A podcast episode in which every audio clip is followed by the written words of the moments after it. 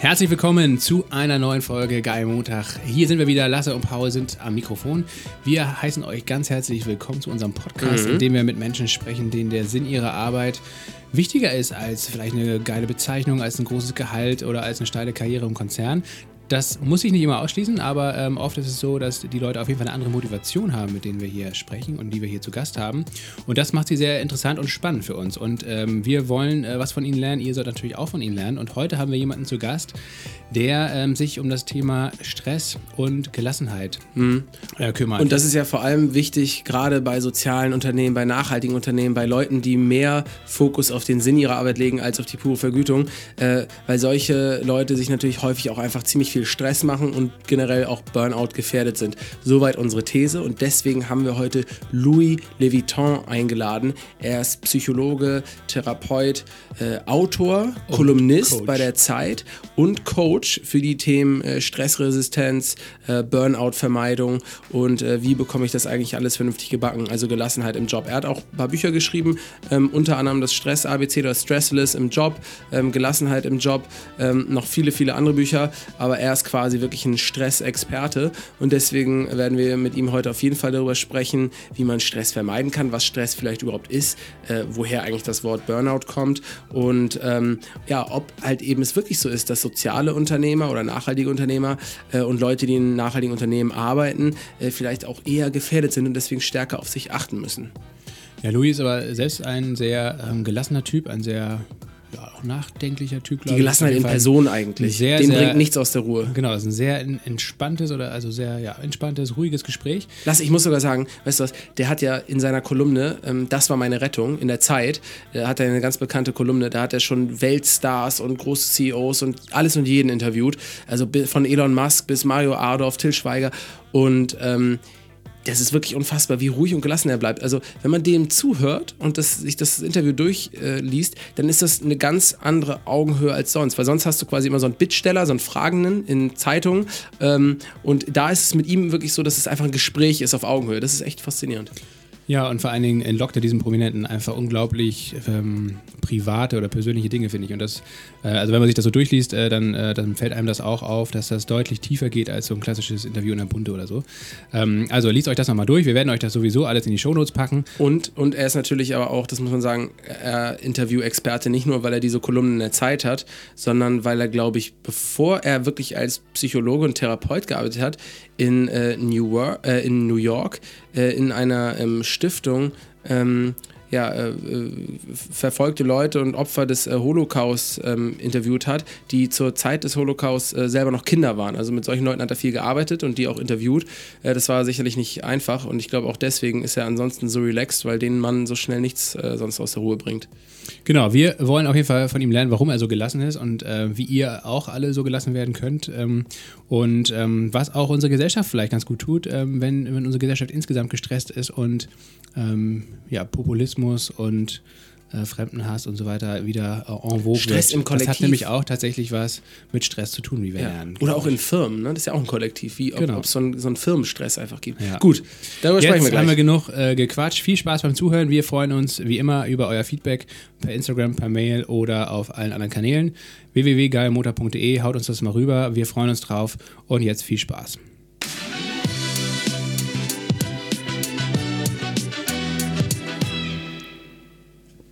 Bonjour, Louis. Bonjour. Mit Verlaub, willst du mich verarschen? Mit Verlaub, verarschen, das ist eine interessante äh, Ausdrucksweise. Erlauben Sie mir, Sie ein Arschloch zu nennen? Hat ein Politiker? Nein, nein, nein. Ja. Also, äh, nein, keineswegs. Warum denn? Das dachte ich mir gestern bei der Vorbereitung, weil ich gesehen habe, dass du Elon Musk schon interviewt hast. Ja, das habe ich, eine wirklich beeindruckende Persönlichkeit. Wenn er anfängt, über ein Thema leidenschaftlich zu sprechen, wie zum Beispiel über Levitation, dann hebt man förmlich ab. Ein äh, spannender Mensch. Ist er aufgrund deines Nachnamens zu dem Thema gekommen? Nein. Hey, ich wusste gar nicht, dass es so humorvoll hier zugeht. Ich habe mich tagelang vorbereitet, bin schweißgebadet und denke mir, mein Gott, das sind ja richtige Fangfragen, mit denen ich hier zu tun habe. Ähm, würdest du Elon Musk als äh, fast schon Universal-Intellektuellen beschreiben? Also intellektuell glaube ich nicht. Er ist ein äh, tiefgründiger Nachdenker und vor, äh, und vor allem ein Visionär, der es versteht, seine Vision mit äh, einer Firma, mit einer Struktur, mit Prozessen, mit Menschen zu realisieren. Und er ist ein Draufgänger, der wirklich seine Leute begeistern kann. Aber wie Menschen, die üblicherweise begeistern können, heben sie ab. Und manchmal haben die anderen ein Problem mitzukommen. Und das ist jemand, der eben auch mit seinem äh, Vermögen mal äh, wirklich einstehen musste, um zu sehen, ob, wie es mit dieser Firma weitergeht. Das heißt, äh, das ist jemand, der von sich und seinen Ideen überzeugt ist. Und wir brauchen eigentlich solche Leute, denn das sind äh, Menschen, die unsere Welt auch verändern können und hoffentlich jetzt äh, zum Besseren. Sie werden natürlich angefeindet, Sie werden bekämpft, weil sie die üblichen großen Firmen tatsächlich in irgendeiner Weise gefährden oder ihnen vorführen, dass sie im Grunde genommen in ihren alten Denkmuster so festgefahren sind. Und er hat eben den Automarkt wirklich aufgemischt und belebt. Und das finde ich eben großartig und da muss ich sagen, äh, Hut ab. Aktuell wird äh, Elon Musk ja eher so ein bisschen als, als Egozentriker, glaube ich, wahrgenommen, mit, mit seinen Twitter-Tweets und ähm, bestimmten Stellungnahmen oder ähm, auch seinem Konflikt mit der ähm, amerikanischen Börsenaufsicht. Ähm, muss man Exzentriker sein, ähm, so wie Musk, um so erfolgreich zu werden? Also muss man bestimmt äh, dieses, dieses Rampenlicht auch wollen und gebrauchen können? Nein, ich glaube, das ist äh, eine Person, die extrem unter äh, Druck steht er steht im Rampenlicht und ich arbeite eben mit Menschen, die im Rampenlicht äh, stehen und weiß von ihnen, äh, dass sie einem enormen Druck ausgesetzt sind. Das heißt, äh, na, stell dir vor, du würdest äh, wirklich mal äh, mehr oder weniger auf die Straße gehen und jemand fragt dich äh, eben, na, wie steht es eigentlich mit den Autos? Läuft es oder läuft es nicht? Und dann gehst du und gehst in ein Restaurant und willst dich unterhalten und dann merkst du, Leute schauen dich die ganze Zeit an. Das heißt, wer im öffentlichen Raum mal Stellung bezieht, der wird geliebt, bewundert, aber auch angegriffen. Und ähm, ich denke, die Leute regen sich über Kleinigkeiten auf. Andererseits natürlich gibt es äh, Regularien und ähm, ich würde eher den Schwerpunkt äh, legen auf, er ist außergewöhnlich. Und die Normalität bedient sich äh, von äh, Regularien, Mechanismen, wie natürlich selbstverständlich, und das ist auch äh, richtig, es gibt äh, Mechanismen bei der Börsenaufsicht und die müssen greifen. Und da gibt es natürlich auch eine Pflicht, zum Beispiel äh, sich rechtzeitig zu melden, wenn man sieht, etwas schief geht. Aber ich glaube, es gibt so ein großes Unternehmen in Deutschland, in der Autoindustrie, ähm, die haben auch nicht sich rechtzeitig gemeldet. Und da wurde nicht sein, ja. Äh, jemand angefeindet, so persönlich. Das nicht, genau, ja. Äh, du spielst auf VW an, äh, aber das ja. liegt vielleicht auch daran, dass Wintercore nicht so aktiv auf Twitter war und äh, das ja, dann auch, so öffentlich ausgetragen hat, sondern eher im Hinterzimmer, wie das ja meistens auch der Fall ist. Ne? Es gibt äh, unterschiedliche Formen von Narzissmus. Es gibt Leute, die wirklich auch die Bühne suchen. Es gibt aber die Narzissten, die auf Macht aus sind und lieber nicht im Rampenlicht sind, aber ich sage mal nicht minder manipulativ sind.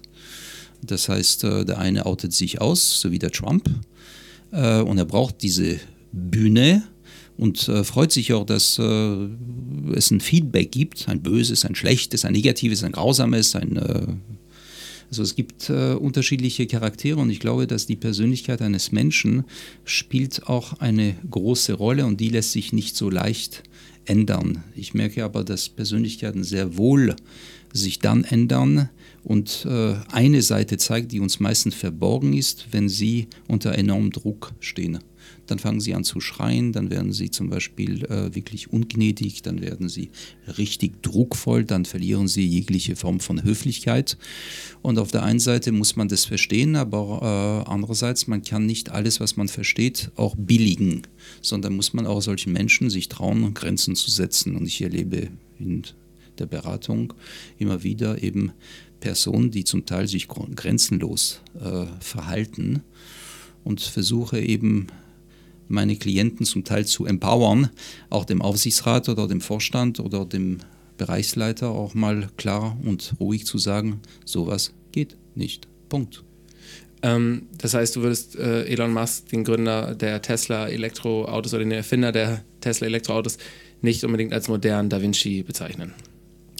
Er ist mir nicht, äh, ich glaube, der ist kein Intellektueller, ja. der jetzt äh, permanent reflektiert ähm, über seine Erfindung. Zugleich tut er es doch, aber nicht in Form von jetzt Zeichnungen und äh, Schreiben und ja. so weiter, sondern indem er Menschen antreibt, seine Idee zu verwirklichen. Mhm. Und Da Vinci war auch niemand, der jetzt, sage ich mal, alleine im stillen Kämmerlein äh, etwas äh, erfunden ja. hat. Ja. Ich fand es nur ganz interessant, weil in diesem, es gibt ein berühmtes Interview mit Joe Rogan, in einem der bekanntesten Podcasts, auch weltweit, wo Elon Musk in, an einer kleinen Stelle an einem Joint raucht, aber ansonsten sich zwei Stunden wirklich über alle Themen, egal ob das äh, Astrophysik ist, ob das Biologie ist, ob das Literatur ist, sich äh, wirklich in, mit äh, Joe Rogan in die Tiefe begeben kann, auch mhm. sehr spontan. Und äh, das hat mich schon beeindruckt, weil man gemerkt hat, er ist eben nicht nur ein, ähm, ein Marketing-Genie und ein äh, guter Ingenieur, sondern da steckt noch ein bisschen mehr hinter. Aber wir wollen heute auch nicht nur über Elon Musk sprechen. Ähm, Du gibst in einem Monat, habe ich auf deiner Website gesehen, in Berlin einen Workshop, die hohe Kunst zu interviewen. Das heißt, du bist der Experte, aber weil wir Druckspieler sind, äh, kann das eigentlich heute nur gut klappen. Ähm, du hast lange und du arbeitest auch immer noch äh, mit der Zeit zusammen und äh, daher kennst du das Konzept von äh, Entweder-Oder-Fragen und dem bedienen wir uns jetzt du hast so viele Leute interviewt, da muss ich mich jetzt sozusagen auch einfach mal in die Position begeben, dass, äh, dass ich dich herausfordere und du dich zwischen zwei Menschen entscheiden musst. Till Schweiger oder Moritz bleibt treu? Till Schweiger. Nur wegen dem Bankkonto oder auch weil du seine Filme besser findest? Ich kenne nicht ähm, seine Filme, aber ich finde, dass er äh, immer wieder in ein falsches Licht gerückt wird. Und äh, die Leute verstehen eigentlich äh, nicht diesen Mann, der sehr äh, ins Risiko auch geht, der äh, wirklich ein Unternehmer ist. Und ich finde, äh, Leute wirklich, die machen sich zu leicht, einfach mal zu beurteilen, im Sinne vom Sofa aus zu beurteilen, gut oder schlecht, geil oder krass oder blöd, sondern man muss sich mit einem Menschen beschäftigen und ich hatte die Möglichkeit, ihn mehrmals äh, zu interviewen und ich finde, äh, das ist jemand, der sich traut und sein letzter Film, der leider ein Flop war, fand ich großartig. Hm. Groß. Also hast du schon ein, einen Film hast du mindestens von ihm gesehen. Das sind jetzt ja auch mindestens. alles Leute, die du schon interviewt hast. Sheryl Sandberg oder Elon Musk? Musk. Definitiv. Wolfgang Kubicki oder Charlotte Roach? Kubicki. ich, äh, ich bin in der Politik selbst tätig und äh, ich finde, dass äh, die Politiker leider immer, ähm, man, man spricht schlecht über Menschen. Und äh, ich finde diese Unart einfach äh, dumm, weil man sich nicht eben mit den Menschen wirklich befasst. Was bedeutet es heute, Politiker zu sein? Unter welchem Druck stehen diese Leute. Und das ist so wie der Beruf der Lehrer. Man mag keine Lehrer nicht, weil die angeblich auch nicht so viel arbeiten. Aber wer mal in einer Schule war mit 30 äh, oder 32 Kindern, der weiß sehr wohl, wie schwierig es ist, wie stressig es ist, wie belastend es sein kann und wie viel wirklich Überzeugungskraft braucht man, um mittels seiner Autorität auch sich Respekt zu verschaffen, respektvoll mit Menschen umzugehen. Deswegen, ich äh, interessiere mich sehr für Politik und ich habe eine große Achtung eben vor Politikern. Die nächsten zwei hast du wahrscheinlich noch nicht interviewt, aber du wurdest in Lyon geboren, deswegen frage ich es: Mortadella oder Leberwurst? Keines von beiden, definitiv. Stress oder Druck?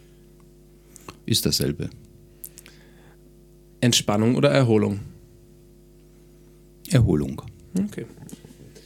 Nur ein kleiner Nachtrag. Äh, also Til Schweiger hat auch einen wunderbaren Podcast aufgenommen mit Philipp Westermeier von OMR, ähm, wo es auch nämlich gerade um sein Unternehmertum geht. Also für alle Leute, die jetzt zuhören und sich das nochmal so ein bisschen äh, vertiefen wollen ähm, oder Til Schweiger näher kennenlernen wollen, können wir das, glaube ich, echt äh, empfehlen. Und bei Wolfgang Kubicki finde ich, ich, ich finde, es gibt so einen kleinen Kreis an Politikern in Deutschland, die irgendwie auch parteiübergreifend irgendwie so ein für mich so ein, so ein Standing habe oder so einen Charakter vertreten. Also Kubicki gehört dazu, aber auch äh, Gregor Gysi zum Beispiel. Ja. Und äh, wo man ganz egal, finde ich, äh, was man jetzt selbst wählt oder gut findet, ähm, irgendwie sagen kann, das sind irgendwie Persönlichkeiten, ja, wie wir sie viel wenig oder viel zu wenig eigentlich in der deutschen Politik haben, irgendwie, ne? Die wirklich Ja. ähm, ja auch parteiübergreifend, glaube ich, ähm, Respekt ähm, haben oder also sich Respekt verschafft haben. Zum Beispiel habe ich in deinem Interview gelesen mit Wolfgang Kubicki, dass er auch, ähm, ich glaube, die Laudatio zu, ähm, zum 60. Geburtstag von äh, Dietmar Bartsch von der Linkspartei gehalten hat also, und von der Fraktion der Linkspartei eingeladen wurde. Also was, was man ja eigentlich denkt, äh, völlig äh, absurd ist, aber äh, richtig cool. Also, auch- ähm,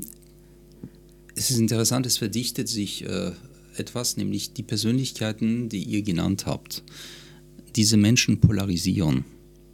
Und ich persönlich mag Charaktere, die eben polarisieren, aber nicht, weil sie dummes Zeug reden, nicht, weil sie populistisch reden, sich verhalten, sondern das sind Leute, die sich trauen, eigene Wege zu gehen.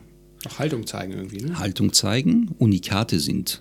Und ich finde das ganz besonders, weil es gibt nichts Schlimmeres im Grunde genommen als äh, Personen, die aus dem Hinterhalt eben Kritik üben und sich nicht mal trauen, auch die Verantwortung für ihre Kritik zu übernehmen oder diese gar zu begründen. Also den Kubicki finde ich schlecht. Warum? Kennst du ihn? Hast du dich damit befasst? Und vielleicht magst du gewisse Aussagen von ihm nicht. Aber deswegen die Person jetzt abzulehnen, du musst wissen, in welchem Kontext auch.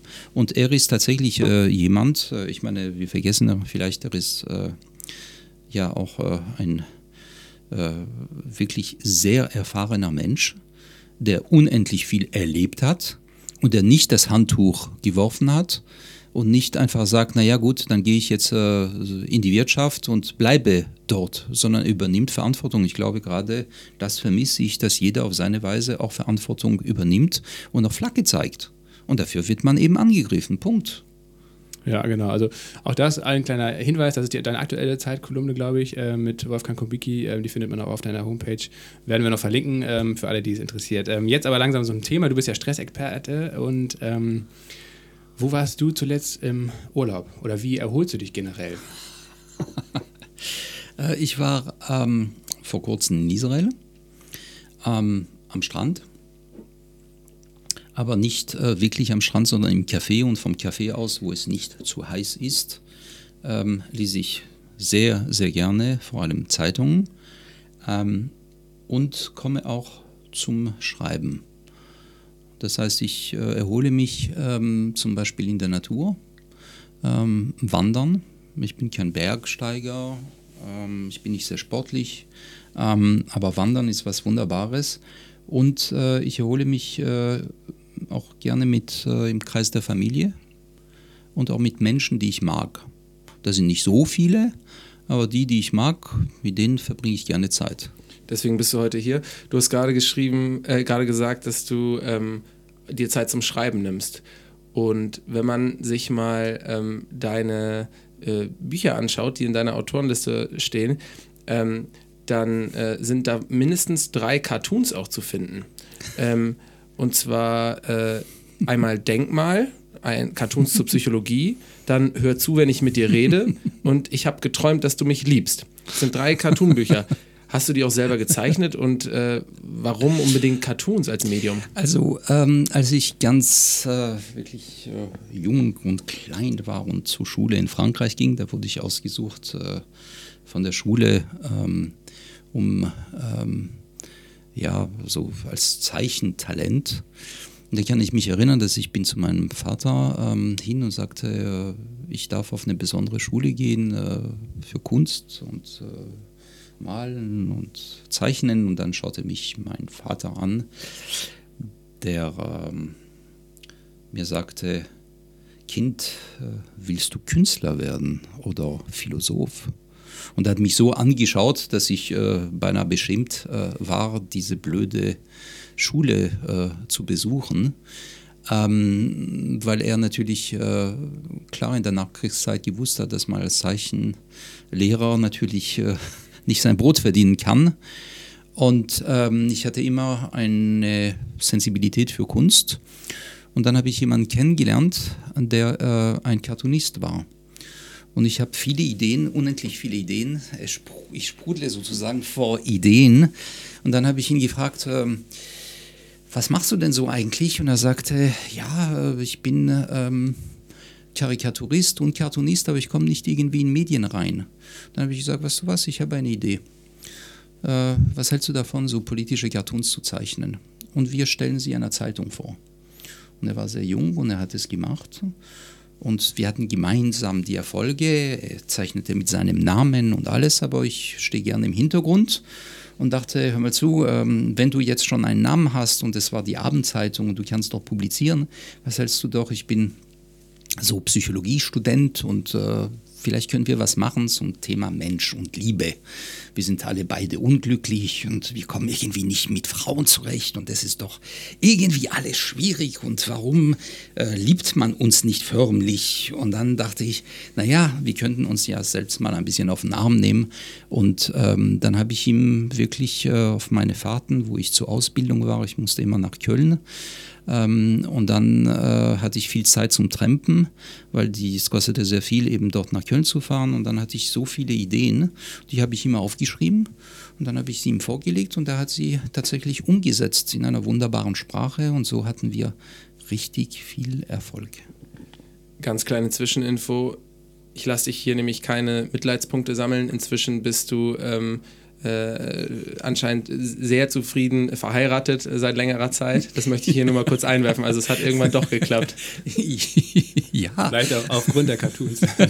ähm, ich glaube, ob bei Männern oder bei Frauen, man kommt mit Humor, glaube ich, äh, ganz gut äh, voran, weil Humor eine Brücke bildet und es ist äh, natürlich auch keine Art von Zynismus, sondern die Fähigkeit über sich äh, zu lachen ist doch, äh, glaube ich, sehr wichtig.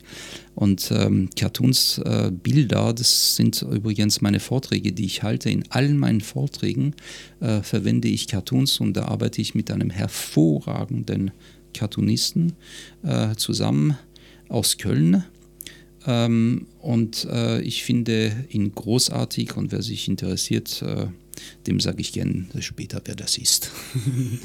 ähm, kannst du dich an deinen ersten Berufswunsch erinnern? Also ging, ging das auch so in diese Künstlerrichtung oder in diese kreative Richtung oder Nein. hat das Thema Psychologie auch schon eine Rolle gespielt? Nein, ähm, ich wollte immer äh, Psychologe werden, weil ich wollte verstehen, was im Grunde genommen ähm, die Menschen bewegt und auch vor allem, warum können Menschen so böse zueinander sein. Da war ich, glaube ich, 13 und wusste, ich habe nie verstanden sozusagen, warum meine Eltern ähm, aufgrund ihrer Herkunft äh, verfolgt wurden. Ich komme aus einer jüdischen Familie und ähm, mir, es war mir unverständlich, äh, die haben nichts getan, das sind liebenswerte Menschen, die haben sich alles hart erarbeitet und warum wurden äh, ihre Eltern, ihre äh, Geschwister einfach äh, umgebracht? Das habe ich als Kind nicht verstanden und das verstehe ich immer noch nicht. Und äh, da habe ich gedacht, ich möchte gerne Psychologe werden. Das war für mich ziemlich klar und ich bin es auch geworden. Also insofern äh, bin ich ein sehr, äh, wirklich, äh, ich kann zufrieden sein, weil ich darf das machen, ähm, was mir am Herzen ist, nämlich mich beruflich verwirklichen. Ähm, also mein Vater ist auch Neurologe, Psychiater, äh, also ja, nicht Psychologe, aber ähm, ich habe früher als Jugendlicher, ich glaube in 13, 14, immer für ihn Gutachten abgetippt, so, ähm, mhm. ähm, wo er dann begutachtet hat, ob bestimmte Leute ähm, ja, einen Rentenanspruch haben oder nicht, aufgrund ja. ihrer psychischen Krankheit. Und äh, das waren ganz, ganz unterschiedliche Fälle, aber was immer so als roter Faden da drin war, war eigentlich letztendlich irgendwelche Punkte in der Kindheit, meistens auch in der frühen Kindheit, die dann dazu geführt haben, dass sie im späteren Verlauf letztendlich eigentlich nur so eine Art Trigger gebraucht haben, also meinetwegen sind arbeitslos ja. geworden oder haben sich von ihrem Partner getrennt oder so. Ja. Äh, und dann ist eigentlich die richtige Krankheit losgegangen. Aber die Ursache war eigentlich viel, viel früher schon gelegt, die Saat, sage ich jetzt mal. Ist das so ein Muster, dass letztendlich die, die Kindheit oder auch die frühe Kindheit so wahnsinnig wichtig ist oder so wahnsinnig, also eine große Rolle spielt bei psychischen Erkrankungen? Ähm, naja, definitiv, weil in den frühen Jahren wird natürlich äh, so der Boden, äh, die Tragfähigkeit, die Resilienz schon mal gebildet. Das heißt, äh, wir wollen schon als Kind im Grunde genommen auch gespiegelt werden. Gespiegelt heißt, ich möchte als Baby wahrgenommen werden. Ich möchte, dass man im Grunde genommen reagiert. Deswegen ein kleines Kind übt ja schon äh, mit Grimassen und erkennt, dass wenn ich bestimmte Grimassen mag, physiologisch sich bei meinem Gegenüber, Papa oder Mama, sich was verändert. Das heißt, ein Kind will wahrgenommen werden. Und wenn eine Mutter aufgrund von einem Traumata, aufgrund ähm, von äh, einer Krankheit, aufgrund äh, eines Leidens nicht in der Lage ist, eben zum Beispiel mit dem Kind gemeinsam Nähe herzustellen, sondern hat nur eine traurige Fassade, dann weiß man aus Beobachtung, dass die Kinder zum Beispiel nicht diese Bandbreite an Grimassen machen können, weil sie sehen nur ein monotones Gesicht. Mhm. Und dementsprechend haben sie auch nicht gelernt, zum Beispiel Gefühle auszudrücken oder gar sie mittels der Sprache zu benennen. Und später äh, findet man solche Menschen wieder als Kollegen am Arbeitsplatz oder gar als Vorgesetzte, die eben nicht mit Gefühlen umgehen können, die gar nicht sich empathisch zeigen können, die auch nicht verstehen, wenn man krank ist oder wenn man belastet ist und von sich auf andere schließen. Da muss man durch. Das ist so diese saublöde äh, Art zu sagen, reiß dich zusammen. Das äh, versuche ich immer Menschen eigentlich zu sagen. So, ähm, können Sie mir, darf ich Sie ganz kurz unterbrechen? Ich gebe Ihnen hier ein Blatt. Und jetzt können Sie mal dieses Blatt, äh, wissen Sie, ich bin Ausländer, mein Deutsch ist nicht so gut, können Sie dieses Blatt bitte zusammenreißen? Und dann machen sie und reißen das auseinander. Und dann sage ich, was haben Sie jetzt gerade gemacht? Dann sagen sie, ja, ich habe es auseinandergerissen. Und dann hake ich leise nach und sage, nein, nein, ich meinte, können Sie das zusammenreißen? Dann sagen sie, das geht nicht. Dann sagen sie, sehen Sie, das ist genau das aber, was Sie sagen. Die sollen sich zusammenreißen, was nicht geht. Das heißt, Sie verlangen etwas, was gar nicht möglich ist. Denn wenn jemand im Gefühlsstrom ist, dann soll er sofort per Klick Einfach seinen Verstand einschalten und sagen, so, jetzt bin ich vernünftig, ich höre Ihnen zu und bin vollkommen gelassen. Das ist doch ein Unding. Das heißt, man muss Menschen verstehen können. Und ja, um auf Ihre Frage oder deine Frage zurückzukommen, sehr vieles liegt schon natürlich in der Kindheit. Aber wenn man von einem Modell ausgeht, dass der Mensch wachsen kann und wenn er willig ist, und sich Zeit dafür nimmt, um mal über sich nachzudenken, wer bin ich in dieser Welt, dann hat er durchaus die Möglichkeit, auch an seiner Persönlichkeit zu arbeiten und diese zu entwickeln. Ich habe gerade ganz kurz überlegt, ob ich das, äh, diese Redewendung überhaupt benutze, zusammenreißen und das manchmal anderen Leuten sage. Das mache ich aber Gott sei Dank nicht. Äh, wenn ich es gemacht hätte, dann hätte ich jetzt spätestens jetzt damit aufgehört. Was ich manchmal sage, ist, äh, mach dich gerade für was. Das ist ja, hoffentlich das die etwas schönere Version. Das ist eine durchaus äh, eloquente Art äh, zu sagen, steh für etwas ein. Ähm, das Problem daran ist immer, wir verlangen etwas, aber wir denken nicht darüber nach, was hindert die Person, das zu tun. Ist es die Angst, zum Beispiel, wenn ich Flagge zeige, Entschuldigung, das ist altmodisch, also wenn ich Verantwortung übernehme, dann mache ich mich vielleicht unbeliebt Jetzt, äh, je nachdem, da kommen wir auf die Kindheit zurück, ob ich eine starke Persönlichkeit habe, die auch zu Hause auch widersprechen durfte und wurde dafür ernst genommen oder wurde gebügelt, niedergebügelt. Je nachdem eben wird eine Person auch Schwierigkeiten haben, am Arbeitsplatz zu sagen, äh, ich habe dir zugehört, aber ich bin anderer Meinung, ich würde gerne das mal anders mal formulieren. Und dann habe ich die Möglichkeit sozusagen etwas entgegenzustellen. Es kommt auf die Art und Weise, wie ich das mache. Und manche, die autoritäre sind, können mit Widerspruch nicht umgehen. Mhm. Und das weiß man ja, was äh, dann passiert. Die Leute sind demotiviert, die Leute igeln sich ein, ziehen sich zurück und da wird Potenzial verschenkt. Wir sind jetzt ja eigentlich schon äh, ganz tief im Thema drin, um es sozusagen aber nochmal in den Kontext zu rücken. Ähm, ich habe dich ja heute auf Französisch versucht zu begrüßen. Äh, nicht nur, aber auch weil dein Name verdammt französisch klingt. Ähm, du wurdest in Lyon geboren, das ist richtig. Ähm, und äh, bist aber, glaube ich, in München aufgewachsen. Das ist richtig. Ich kam äh, im Alter von etwa 13, 14 nach äh, München. Und das hat auch was damit zu tun, ähm, dieser, dieser Umstand, äh, dass deine Eltern äh, durch ganz Europa eigentlich flüchten mussten? Also meine Eltern sind nach dem Krieg, äh, äh den sie überlebt haben, eben ähm, nach Frankreich.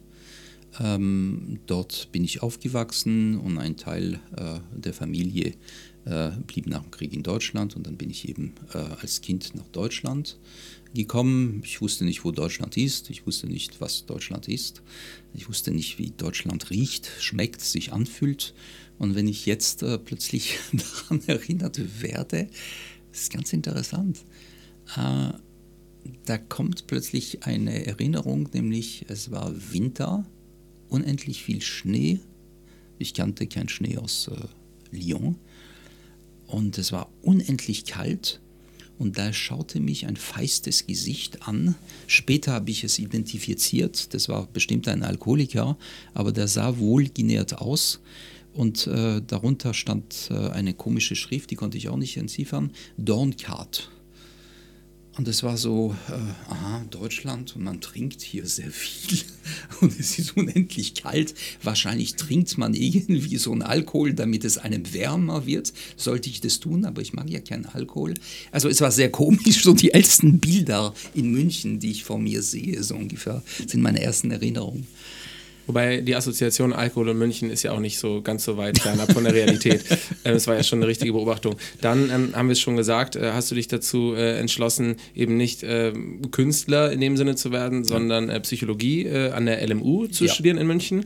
Und ähm, Hast du dann eigentlich direkt als Psychologe danach gearbeitet, nachdem deine Ausbildung ähm, abgeschlossen war? Nein, ich musste ähm, ja zweigleisig fahren. Ähm, ich komme nicht aus einer ähm, wohlhabenden Familie und äh, habe damals äh, BAföG äh, beantragt und hatte aber äh, vor, ähm, das gab so eine Art Gesetz bei uns, ähm, daheim macht ja eine Schulden. Also habe ich angefangen zu arbeiten und ich bekam einen Job, ähm, was, einen Job für zwei Jahre. Ähm, das hat sich später als zwei Jahre herausgestellt, nämlich ich wurde Leiter des Jugend- und Kulturzentrums der jüdischen Gemeinde in München. Da ging es darum, mit Jugendlichen zu arbeiten. Das habe ich sehr früh angefangen, schon glaube ich äh, mit 16. Da war ich so eine Art Jugendleiter und habe gelernt, mit ähm, ja, dass wenn man sich engagiert, irgendwie, das zahlt sich immer aus. Das heißt, äh, früher habe ich natürlich nicht gedacht, oh, ich werde eines Tages äh, große Gruppen moderieren und Konflikte, aber in dieser Gruppe von Jugendlichen gab es sehr viele Schwerpunkte und es gab auch Politik und die Leute zu motivieren, diese jungen Menschen sich für Politik zu interessieren. Das alles habe ich dann als ähm, ja, Geschäftsführer vom Jugendkulturzentrum äh, gemacht und das hat mir erlaubt, äh, sehr früh dann auch tatsächlich während des Studiums noch meine Schulden zurückzubezahlen. Also insofern habe ich das Gebot der Eltern erfüllen können. Die BAföG-Schulden dann, ne? Ja, ja, natürlich, okay. die BAföG-Schulden ja. und ähm, ja, dann ging ich nach Amerika eben. Genau, kannst du uns mal so ein bisschen erklären, was du danach gemacht hast? Du hast, glaube ich, als Psychologe gearbeitet, auch als Therapeut in verschiedenen ja, Praxen. Also so ein äh, Zentrum zu leiten, ähm, das ist nicht nur kreativ, sondern da muss man auch äh, in der Lage sein, äh, mit Struktur umzugehen dann muss man auch, ähm, wir hatten Dozenten. Also du musst auch managen. Man muss managen. Äh, und managen bedeutet ja nicht nur, ich verwalte etwas, sondern man muss ja auch Akzente setzen und man muss auch mit Mitarbeitern umgehen. Und ich war sehr, sehr jung. Ich war ja, so, ich war ja noch Student und da waren noch äh, Dozenten aus der jüdischen Volkshochschule, die da tätig waren. Und äh, ich musste sozusagen sehr früh lernen, Führung zu zeigen und mich auch durchzusetzen. Ich kann mich erinnern an eine Szene, wo äh, ich wollte eben am Samstag äh, das Zentrum aufmachen und da sagte der äh, so Hausmeister, ja, da wird eben nicht gearbeitet, so am Freitagabend oder am Samstag. Und er hatte den, die, die Schlüssel. Und ich dachte mir, äh, der Hausmeister sagt mir, naja, der wird es schon wissen. Ähm, so war es immer und so muss es ja auch bleiben. Und dann habe ich nachgedacht und gesagt, oh nein, ich muss dem Bürgermeister, den Bürgermeister sage ich, dem Hausmeister sagen, ja, der war so eine Art Bürgermeister. Ich muss ihm sagen, es geht nicht, ich bin hier der Chef. Ich bin zwar noch 22 oder 23, aber ich bin hier der Chef. Der war viel älter und äh, ließ sich nichts sagen. Dann musste ich tatsächlich zum ersten Mal auch jemand äh, entlassen. Der hatte keinen Bock. Dann musste ich äh, ihn vor der Wahl stellen, sozusagen, äh, ich muss sie leider äh, entlassen, wenn sie nicht mitmachen. Denn es ist wichtig, dass dieses, so ein Zentrum offen bleibt. Ja, und dann habe ich eben gelernt zu führen, mich äh, durchzusetzen, Programme auf die Beine zu stellen. Das war ganz spannend. Damals habe ich eben, ähm, wollte ich unbedingt aus diesem Ghetto raus, im Sinne von, ja, wir sind ein jüdisches äh, Jugendkulturzentrum, wir müssen es öffnen für die Öffentlichkeit. Und dann habe ich äh, ganz tolle Leute eben damals äh, eingeladen mit meiner Naivität. Einer der wichtigsten Personen für mich wurde tatsächlich Dieter Hildebrand. Den habe ich eines Tages einfach angerufen und gesagt, können Sie sich vorstellen, mal hier zu kommen und mit Jugendlichen irgendwie so mal zu Für alle, die, die es nicht wissen, äh, wer war Dieter Hildebrand? Oder ist, lebt er noch? Nein, der ist nee. leider, leider verstorben. Er ist einer der begnadetsten wirklich Kabarettisten Deutschlands äh, gewesen. Und ähm, heute sagt man Comedy, aber das war ein äh, nicht Stand-up-Comedian, er war es auch, aber er war tiefgründig und wie gesagt, äh, ich habe gelernt, dann mit Persönlichkeiten umzugehen, äh, mit Presse umzugehen und habe geführt. Ähm, und dann äh, sollte ich meine Doktorarbeit machen am Max-Planck-Institut und hatte schon einen Doktorvater mir ausgesucht, den Professor Matusek damals. Ähm, ja, und dann kam es eben äh, sozusagen eine Fee kam, wirklich, die hatte von meiner Arbeit gehört, nämlich ich bin Manager und von meiner äh, Master, also von meiner Diplomarbeit und sagte, ich suche einen Mann äh, wie Sie, der verschiedene Sprachen spricht. Sie sprechen ja Deutsch und Englisch. Und sagte ich, ja, nur Schulenglisch. Da sagte, ja, das werden Sie schon lernen. Französisch auch. Sagte ich, ja. Jiddisch auch. Und sagte sie, hm, ich glaube, ich brauche Sie. Äh, hätten Sie nicht äh, Interesse, wirklich nach Amerika zu kommen und dort eine Stiftung aufzubauen? Und zwar, die sich äh, beschäftigt äh, mit dem Thema, wie haben junge Menschen die Shoah, den Holocaust überlebt?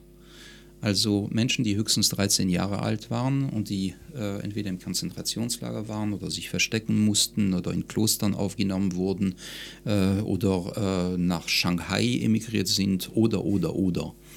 Und da ging es um das Thema äh, Stresstraumata und Resilienz. Also wie können Menschen lernen, mit harten Schicksalsschlägen äh, umzugehen, wenn sie verlieren die Heimat, äh, die Sprache, die Eltern, ähm, alles. Und es war eine sehr, sehr wichtige und bedeutsame Zeit in New York. Ich habe dann gekündigt und hatte ein gesundes Selbstvertrauen, dass ich dachte, mein Englisch würde, würde ausreichen.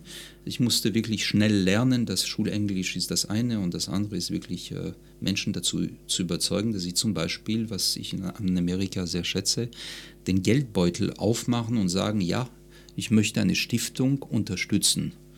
Und das ist in Amerika sehr, sehr weit verbreitet. Und ich wurde der Geschäftsführer einer internationalen Stiftung, die in ganz Europa damals äh, Menschen interviewt hat. Wie haben sie diese Welt erlebt?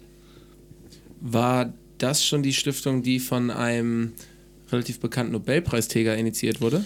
Es wurde nicht indiziert, sondern wir haben ihn, äh, ich habe ihn damals äh, gefragt, ob er sich vorstellen könnte, uns seinen Namen zur Verfügung stellen. Das ah. war der äh, große äh, Nobelpreisträger, Schriftsteller äh, Eli Wiesel, ähm, der ja äh, als Jugendlicher im Grunde genommen die Grauen der Verfolgung und des Konzentrationslagers erlebt hat. Und ähm, er hat, um uns zu helfen, äh, seinen Namen für diese Stiftung damals äh, gegeben, ja.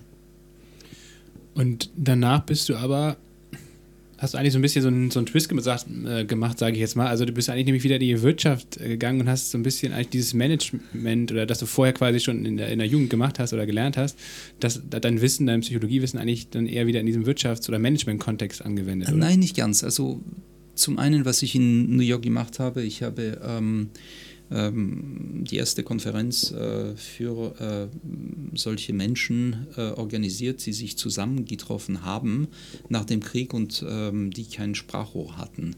Wann war das ähm, ungefähr? Äh, das war 1900, glaube ich, 91 oder 90. Das war the first gathering of, uh, survive, of child survivors. Ähm, ich habe ähm, Menschen interviewt, die äh, in Auschwitz waren und als Kind äh, für Experimente ausgesucht wurden von Mengele. Ähm, ich habe viele, viele äh, Gespräche geführt mit solchen Menschen, die die Kraft gefunden haben oder eben nicht die Kraft gefunden haben, äh, neu anzufangen. Und äh, ich habe aber gesehen, dass ich äh, in Amerika äh, nur noch in dieser Welt war. Das war äh, wirklich so rückwärts gewandt und dachte irgendwann, ich bin jung und habe eine schöne Frau kennengelernt, die später auch meine Ehefrau wurde, ähm, die Tag und Nacht arbeitete, genauso wie ich. Und ich hatte dort fast meinen ersten Burnout. Und dann habe ich über mich nachgedacht, weil ich war so voller ähm, Enthusiasmus ähm, und habe wirklich ähm, mit einem Shoestring-Budget äh, gearbeitet nach außen sehr groß und nach innen mit äh, Minimalaufwand, also sprich Selbstausbeutung und alles für eine gute Sache. Und ich kann mich erinnern, dass äh, wir hatten den ersten Lu Urlaub mit äh, meiner Frau, die ist äh, Künstlerin und Architektin. Und äh, ich war auf Jamaika und es war wirklich ähm, schlimm, weil ich habe den Flug verpasst fast. Ich hatte Glück, es war ein Schneesturm. Das heißt, ich kam wirklich von einer Arbeit, wo ich die ganze Nacht durchgearbeitet hatte. Ich hatte eine große Gala äh, am Broadway organisiert, ähm, wo Leute viel Geld gegeben haben, so für diese Charity. Und dann irgendwie, das hat nicht geklappt mit der Auswertung der Zahlen und irgendwie waren mehr an der Kasse als verkaufte Tickets und der Finanzchef wollte es auf dem Heller und Pfennig und sagt man Cent heutzutage abrechnen. Und dann äh, habe ich die ganze Nacht durchgearbeitet, habe ein Taxi genommen, wir sind dann zum Flughafen und wir waren viel zu spät und es gab einen Schneesturm und das Flugzeug war immer noch da.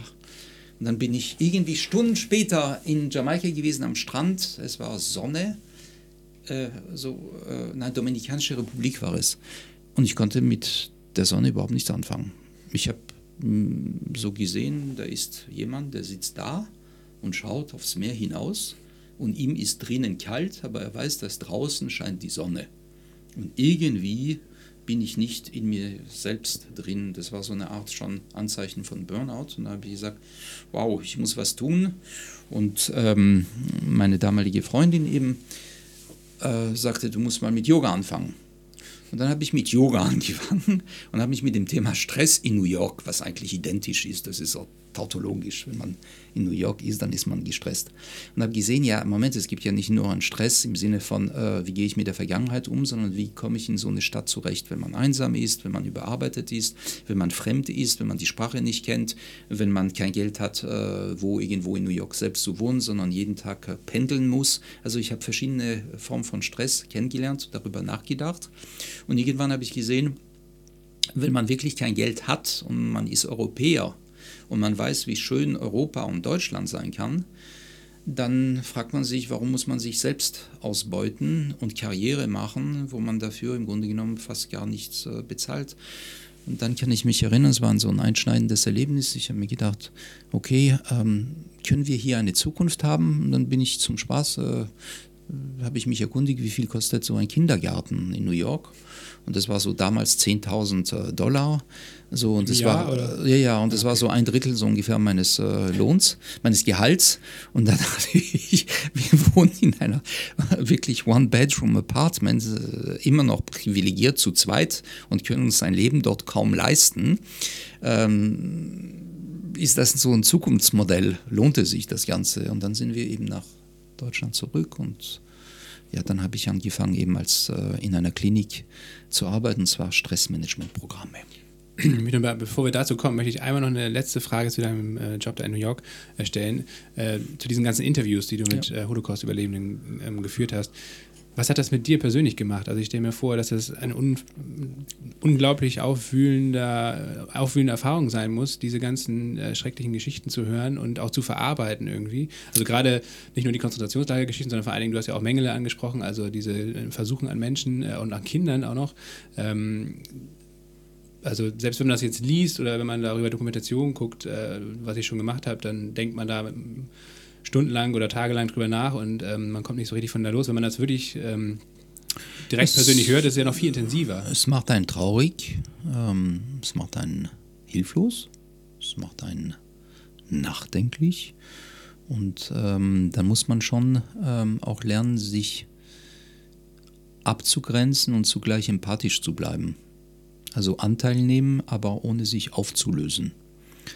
Ähm, und diese Leute merken sehr schnell, ob äh, ein Interviewer wirklich ein Interview führt oder selbst Betroffener dann ist. Und dann verändern sich die Rollen, so wie äh, die interviewte Person möchte beinahe äh, den Interviewer trösten, was nicht geht. Und das war äh, damals auch, ähm, ich muss sagen, schon ähm, sehr kreativ und innovativ, weil wir waren eine, Gruppen, eine Gruppe von ähm, Psychologen, Analytikern, Ärzte, Psychiater. Und ich habe damals eben einen Fragebogen entwickelt. Wie könnte man Interviews standardisierten zum ersten Mal? Ähm, und äh, das hat mich schon äh, sehr betroffen gemacht und äh, meine Art damit umzugehen war, äh, exzessiv auszugehen. Also sprich, ich glaube, ich war sechs von sieben Tagen dann äh, unterwegs auf die Piste und äh, bin wirklich abends in Snells, in Clubs, überall gegangen. Ähm, weil äh, ich glaube nicht, dass ähm, ich ein Typ bin, der dann äh, nachdenklich, äh, sage ich mal, seine Traurigkeit in Wein ertrinkt oder in Whisky, sondern einfach mal, ich wollte mich lebendig fühlen. Weil diese Leute haben ihre Vergangenheit äh, in sich immer noch getragen und es waren die ersten wirkliche Interviews zeitgleich oder parallel vor sogar äh, Spielberg, der dann eben mit Videos angefangen hat, äh, diese Sachen zu sammeln. Wir wollten eben nicht äh, die Leute vor der Kamera haben, sondern eben, dass sie anonym bleiben, aber ein Testimonial, ein Zeugnis ablegen. So, jetzt habe ich aber viel geredet. Aber ähm, das war auch gut so. Ähm, du hast gesagt, dann bist du zurück nach Deutschland. Mhm. Hast äh, eher in einem Umfeld von Praxen und Kliniken gearbeitet. Ja. Als Psychologe und Therapeut. Ja. Ähm, darunter auch, äh, genau, das fing 1992 an und ähm, darunter auch, glaube ich, mit in deiner eigenen Praxis. Ja, ich habe zwei Jahre in einer Klinik äh, gearbeitet und ähm, habe dort Stressmanagementprogramme. Also da ging es zum Thema Stress äh, mit äh, Übergewicht.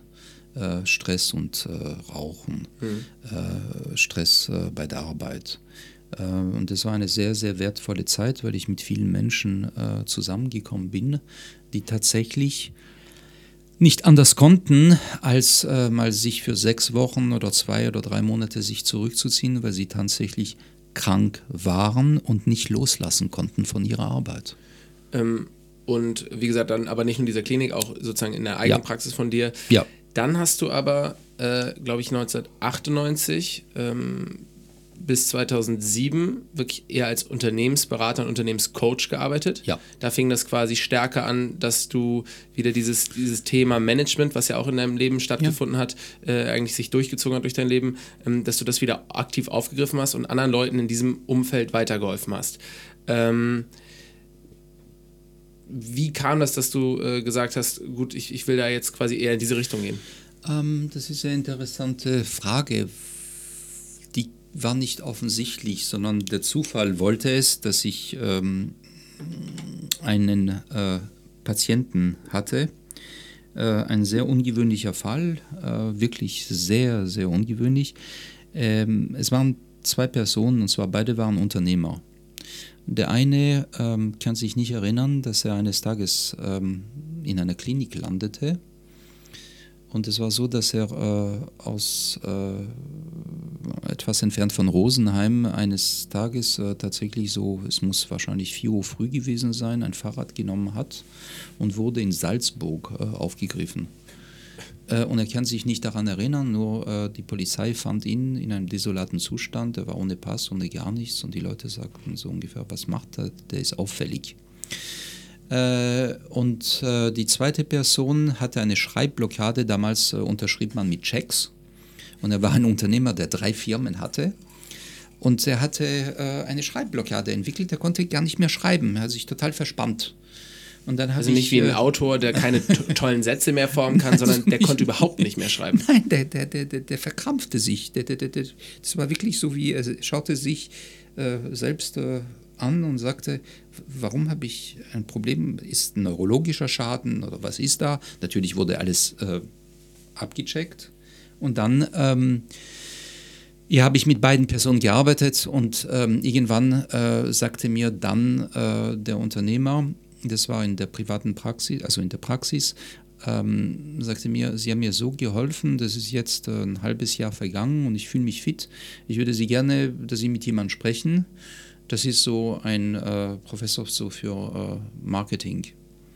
Und ich glaube, Sie beide, Sie würden sich sehr ergänzen. Und es war übrigens die Zeit auch des Internets. Und dann habe ich mir äh, Gedanken darüber gemacht und gesagt, ich glaube, das ist klug, wenn man mit äh, Menschen arbeitet, die etwas ganz anderes können, aber auf ihrem Gebiet Profis sind. Und dadurch kam ähm, das Zusammenwirken eben von äh, Psychologie und Betriebswirtschaft. Und das fand ich sehr, sehr interessant und ich bin davon überzeugt, dass es auch der richtige Weg ist. Will man Unternehmen verändern, dann muss man eben die verschiedenen Bereiche miteinander in Einklang bringen. Und das ist, äh, wo ich angefangen habe, eben äh, zu sehen, es war eine wahnsinnig spannende Zeit. Äh, das Internet boomte und es war wirklich so das Gefühl von wie nach der Mauer. Es entsteht ein neues Zeitalter. Es ist großartig. Man wird alles hinter sich lassen können. Die Leute werden äh, dadurch, dass alles viel schneller und organisierter und systematischer geht, dann hat man viel mehr Freizeit. Man wird also weniger arbeiten. Man muss jetzt nicht mehr tippen mit Schreibmaschinen, elektronische Schreibmaschinen. Man kann direkt kommunizieren. Das ist fantastisch und das waren sehr, sehr junge Menschen, die sehr gewitzt geschätzt waren, sehr klug, aber die hatten keine Ahnung von Führung, von Selbstführung sowieso nicht, von Personalführung überhaupt nicht und ein Unternehmen zu führen auch nicht. Und dann habe ich mir gedacht, wow, äh, was ist da los? Und dann sagten Investoren, äh, wissen Sie, äh, Herr De Vita, äh, diese jungen Menschen, die sind großartige äh, Denker und innovatives Terrain betreten sie. Aber können Sie nicht mal zur Seite äh, so ein bisschen sie unterstützen, weil ich fürchte, dass unser ganzes Geld geht äh, baden, weil die essen die ganze Zeit Pizza um Mitternacht und irgendwann sind sie müde und dann kommen sie zum Teil um 12 Uhr wieder rein und ich glaube, da gibt es keine Struktur und keine Orientierung, gar nichts.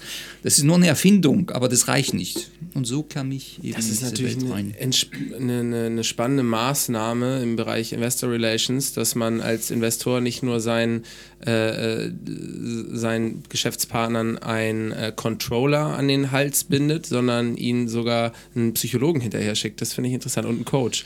Ähm, genau. Und jetzt sind wir ja spätestens auch beim Thema, ähm, wo wir gesagt haben, neben allen Sachen, die du äh, machst, die sehr interessant sind und auch schon gemacht hast, ähm, passt es besonders gut, weil wir reden ja hier äh, ja wöchentlich mit Leuten, die äh, Sozialunternehmen aufgebaut haben und aufbauen, die äh, im Bereich New Work, also neue Arbeit, äh, sich irgendwie äh, umtreiben. Und ähm, genau, du bist eben sozusagen neben deiner Tätigkeit als Autor und äh, Psychologe, Therapeut, äh, Unternehmenscoach und äh, coacht äh, Leute in Unternehmen. Ähm, du hast auch zu diesem Thema zwei Bücher geschrieben. Einmal Die Kunst, gelassen zu bleiben und Stressless, das ABC für mehr Gelassenheit im Job. Ähm, wir kommen gleich nochmal darauf äh, zu sprechen, warum das eigentlich für gerade Sozialunternehmer ein ziemlich interessantes Thema ist. Aber vielleicht nochmal als Einleitung, was ist für dich Gelassenheit? Naja, das ist mir ein äh, Lebenskonzept. Äh, wie will ich sein auf dieser Welt? Was äh, bewegt mich und mit wie viel Energie will ich was positiv bewirken? Und ich erlebe äh, immer wieder, dass Menschen sich äh, für eine Idee entzünden und dann wirklich wie eine Kerze äh, ja irgendwie am Ende bleibt nichts viel übrig. Das heißt, ähm, Gelassenheit äh, hat ja zu tun mit Energie. Jeder von uns kommt auf dieser Welt mit äh, einer bestimmten Energie und jetzt geht es darum, bin ich in der Lage, bewusst diese Energie im Umgang mit mir und im Umgang mit Menschen und mit meiner Umwelt so zu steuern, dass am Ende, ohne mich selbst sozusagen Schaden zuzufügen, etwas Positives aufbauen kann. Das ist für mich eine Art äh, auf diese Welt zuzugehen. Und es bedeutet aber eben nicht nach der Perfektion zu suchen, sondern sich so weit zu strecken, dass man sich wirklich anstrengt, ohne aus dem Fenster zu fallen. Das wäre dann dein Tipp, wie man eben gelassen bleibt. Auch, auch äh, da gibt es, glaube ich, tausend Tipps auf äh, tausend Seiten. Du hast eben schon so ein bisschen angesprochen, ähm, als du ja um die 2000er äh, hier, da diese Startups gecoacht hast oder in der Internetblase da äh, die großen Hoffnungen entstanden sind, ähm, dass wir durch digitale Unterstützung bald alle weniger arbeiten müssen und weniger gestresst sind und so weiter und so fort. Ähm, nun hat sich jetzt knapp 20 Jahre später eigentlich genau das Gegenteil herausgestellt, dass wir zwar sehr, sehr viel äh, Zeitersparnis in der Zwischenzeit haben. Ne? Also äh, mittlerweile müssen wir ja noch nicht mal auf Computer tippen, sondern können eigentlich per Spracheingabe zum Beispiel irgendeine E-Mail schreiben. Aber am Ende ähm, in der Quintessenz trotzdem immer weniger Zeit haben gefühlt. Ähm, wie kannst du dieses oder, also oder, wir sind zumindest gestresst, äh, dass, oder das Gefühl haben wir einfach zumindest, dass wir weniger Zeit haben. Ne? Weil man einfach durch diese Verdichtung an Informationen, an, an Möglichkeiten dann am Ende nämlich äh, wahrscheinlich auch den Fokus verliert. Oder womit erklärst du dann dieses Phänomen oder dieses Paradox? Ähm, also, wir leben ja in einer Zeit äh, der Paradoxien. Denn äh, es muss ja äh, mehr erreicht werden mit weniger Ressourcen. Und das ist zum Beispiel einer der vielen Paradoxien. Das heißt, äh, wir suchen immer äh, nach dem einen Wahren, aber das Leben ist voller Widersprüche. Ich bin ein Stressexperte und bin auch gestresst. Also äh, so ist es nicht. Wir müssen lernen, eben mit Paradoxien, glaube ich, umzugehen und wir müssen das Ganze auch differenziert betrachten. Schau, auf der einen Seite gibt es zum Beispiel etwas, was es noch nie gegeben hat. Äh, manche Personen haben, glaube ich, sechs Wochen Urlaub. Ich weiß es nicht. Äh, ich bin Selbstausbeuter. Aber sagen wir mal, ja, wir reden von einer ja, Durchschnittszeit von sechs Monaten. Wir haben Feiertage, die wir in Anspruch nehmen können. Wir arbeiten, wir müssen nicht arbeiten am Sonntag, am Samstag. Geschichtlich betrachtet, ich rede nur geschichtlich, wenn wir zurückgehen, es ist nicht noch lange her, dass wir in Deutschland in Bergwerken uns äh, wirklich unter Tage unter, für Minimallohn wirklich überleben mussten. Äh, wer hat damals überhaupt gedacht an äh, sechs Monate und äh, ich möchte meine Winterferien und so weiter? Das heißt, man muss das ein bisschen auch schon relativieren. Wahr ist, dass die Grenzen insgesamt fließend sind. Also nicht nur geografisch, ich kann innerhalb von Europa überall gehen und muss ja nicht mal meinen Ausweis zeigen. Das heißt, die Grenzen öffnen sich. Und die Grenzen öffnen sich auch sozusagen im digitalen Raum, was dazu führt, dass wir immer erreichbar sind. Und wenn es nicht klare Vereinbarungen gibt, dann ist man äh, ständig äh, selbst am Handy oder selbst am PC und kann keine Grenzen setzen. Und es muss äh, sozusagen von zwei Seiten kommen. Auf der einen Seite, ähm, in Amerika äh, spricht man so von Detox. Äh, was damit äh, gemeint ist, äh, gibt es tatsächlich eine Zeit, wo ich vielleicht für vier Stunden oder vielleicht gar für einen ganzen Tag einfach mal nicht sofort springe, wenn früher war es die Klingel und heute ist es sozusagen das Telefon. So, das heißt, bin ich ein Affe, der sofort reagiert oder nicht? So, das ist meine Verantwortung. Und dann gibt es natürlich in gewissen Positionen, ist es tatsächlich üblich, dass man die ganze Zeit erreichbar ist. Aber auch da muss man darüber sprechen können und sich trauen, da sind wir beim Thema Selbstsicherheit anzusprechen, zu sagen, ich möchte ganz klar, äh, das ist mein Wunsch, ich habe eine Familie, ich habe Kinder und ich brauche diesen Raum für mich. Ist es eine Vereinbarung oder nicht? Oder erwarten Sie von mir, dass ich tatsächlich da zur Verfügung stehe? Jetzt, wenn ich äh, als Arzt tätig bin oder wenn ich bin äh, in einem Unternehmen und ich bin für die IT verantwortlich, dann ist es klar, dass ich muss Bereitschaftsdienst haben muss aber dann ist es geregelt. Das bedeutet, ich muss tatsächlich von abends, nachmittags, am Samstag von 6 bis möglicherweise eben 11 Uhr oder was weiß ich, bis am nächsten Tag verfügbar sein. Aber dafür gibt es ja auch Sonderregelungen und die werden heutzutage auch vergütet. Das heißt, es ist auf der einen Seite tatsächlich fließend, und man kann gar nicht mehr aufhören. Aber ich möchte nicht nur die Schuld beim Arbeitgeber oder beim Vorgesetzten sehen, sondern ich halte sehr, sehr viel grundsätzlich im Leben von dem Thema Mitverantwortung. Die Mitverantwortung liegt darin, dass wenn ich ein Problem habe, dass ich überhaupt äh, den Mut mir nehme, was eigentlich nicht mutig sein sollte, etwas anzusprechen und nicht Selbstzensur zu üben und dann mich aber über den Chef zu ärgern. Wenn ich aber einen Chef, der getrieben ist, weil er liebt seinen Laden und er hat wahnsinnig viele Ideen und er wird so vieles erreichen und er hat sein Geld investiert. Dann wieder etwas erreichen und er glaubt, dass alle seine Mitarbeiter und Mitarbeiterinnen, die sind auch enthusiastisch. Das ist Bullshit. Also muss man ihm auch widerspiegeln, so wie das Kind, über das ich sprach vorhin, muss man ihm zeigen, hey, wir sind enthusiastisch, wir machen gerne mit, aber wir sind enthusiastisch, hätte ich gesagt, für acht Stunden und vielleicht auch für neun Stunden, aber irgendwann gibt es eine Grenze. Sonst müssen wir neu verhandeln und neu regeln. Du hast heute oder heute Morgen hattest du ja schon, glaube ich, einen, Termin bei einem Klienten ja. und da hattest du kurz erwähnt, als wir hier hochgelaufen sind in unser kleines Podcast-Studio, ähm, dass das jemand ist, der, der so ein bisschen, glaube ich, von, vom Unternehmen oder von den Kollegen so ein bisschen überredet werden musste, dann jetzt dich, sich von dir zu coachen, äh, coachen zu lassen. Ähm, wie gehst du an solche Fälle heran? Also wie, äh, wenn die Leute das quasi nicht so aus der eigenen Motivation heraus machen, sondern eigentlich so ein bisschen dazu gedrängt werden, vielleicht? Ähm, also das äh, geht äh, absolut nicht. Also ich, äh, was ich äh, bitte, ist um ein äh, Gespräch mit der betreffenden Person, wo ich sage, ich, was sehr, sehr wichtig ist in meinem Beruf, ist Verschwiegenheit. Das ist, ich bin so wie ein Therapeut, nur dass ich nicht heile, sondern ich versuche sozusagen Ressourcen zu aktivieren das, was in einem Brach liegt, äh, sozusagen so zusammenzufügen, dass daraus auch etwas Starkes entstehen kann.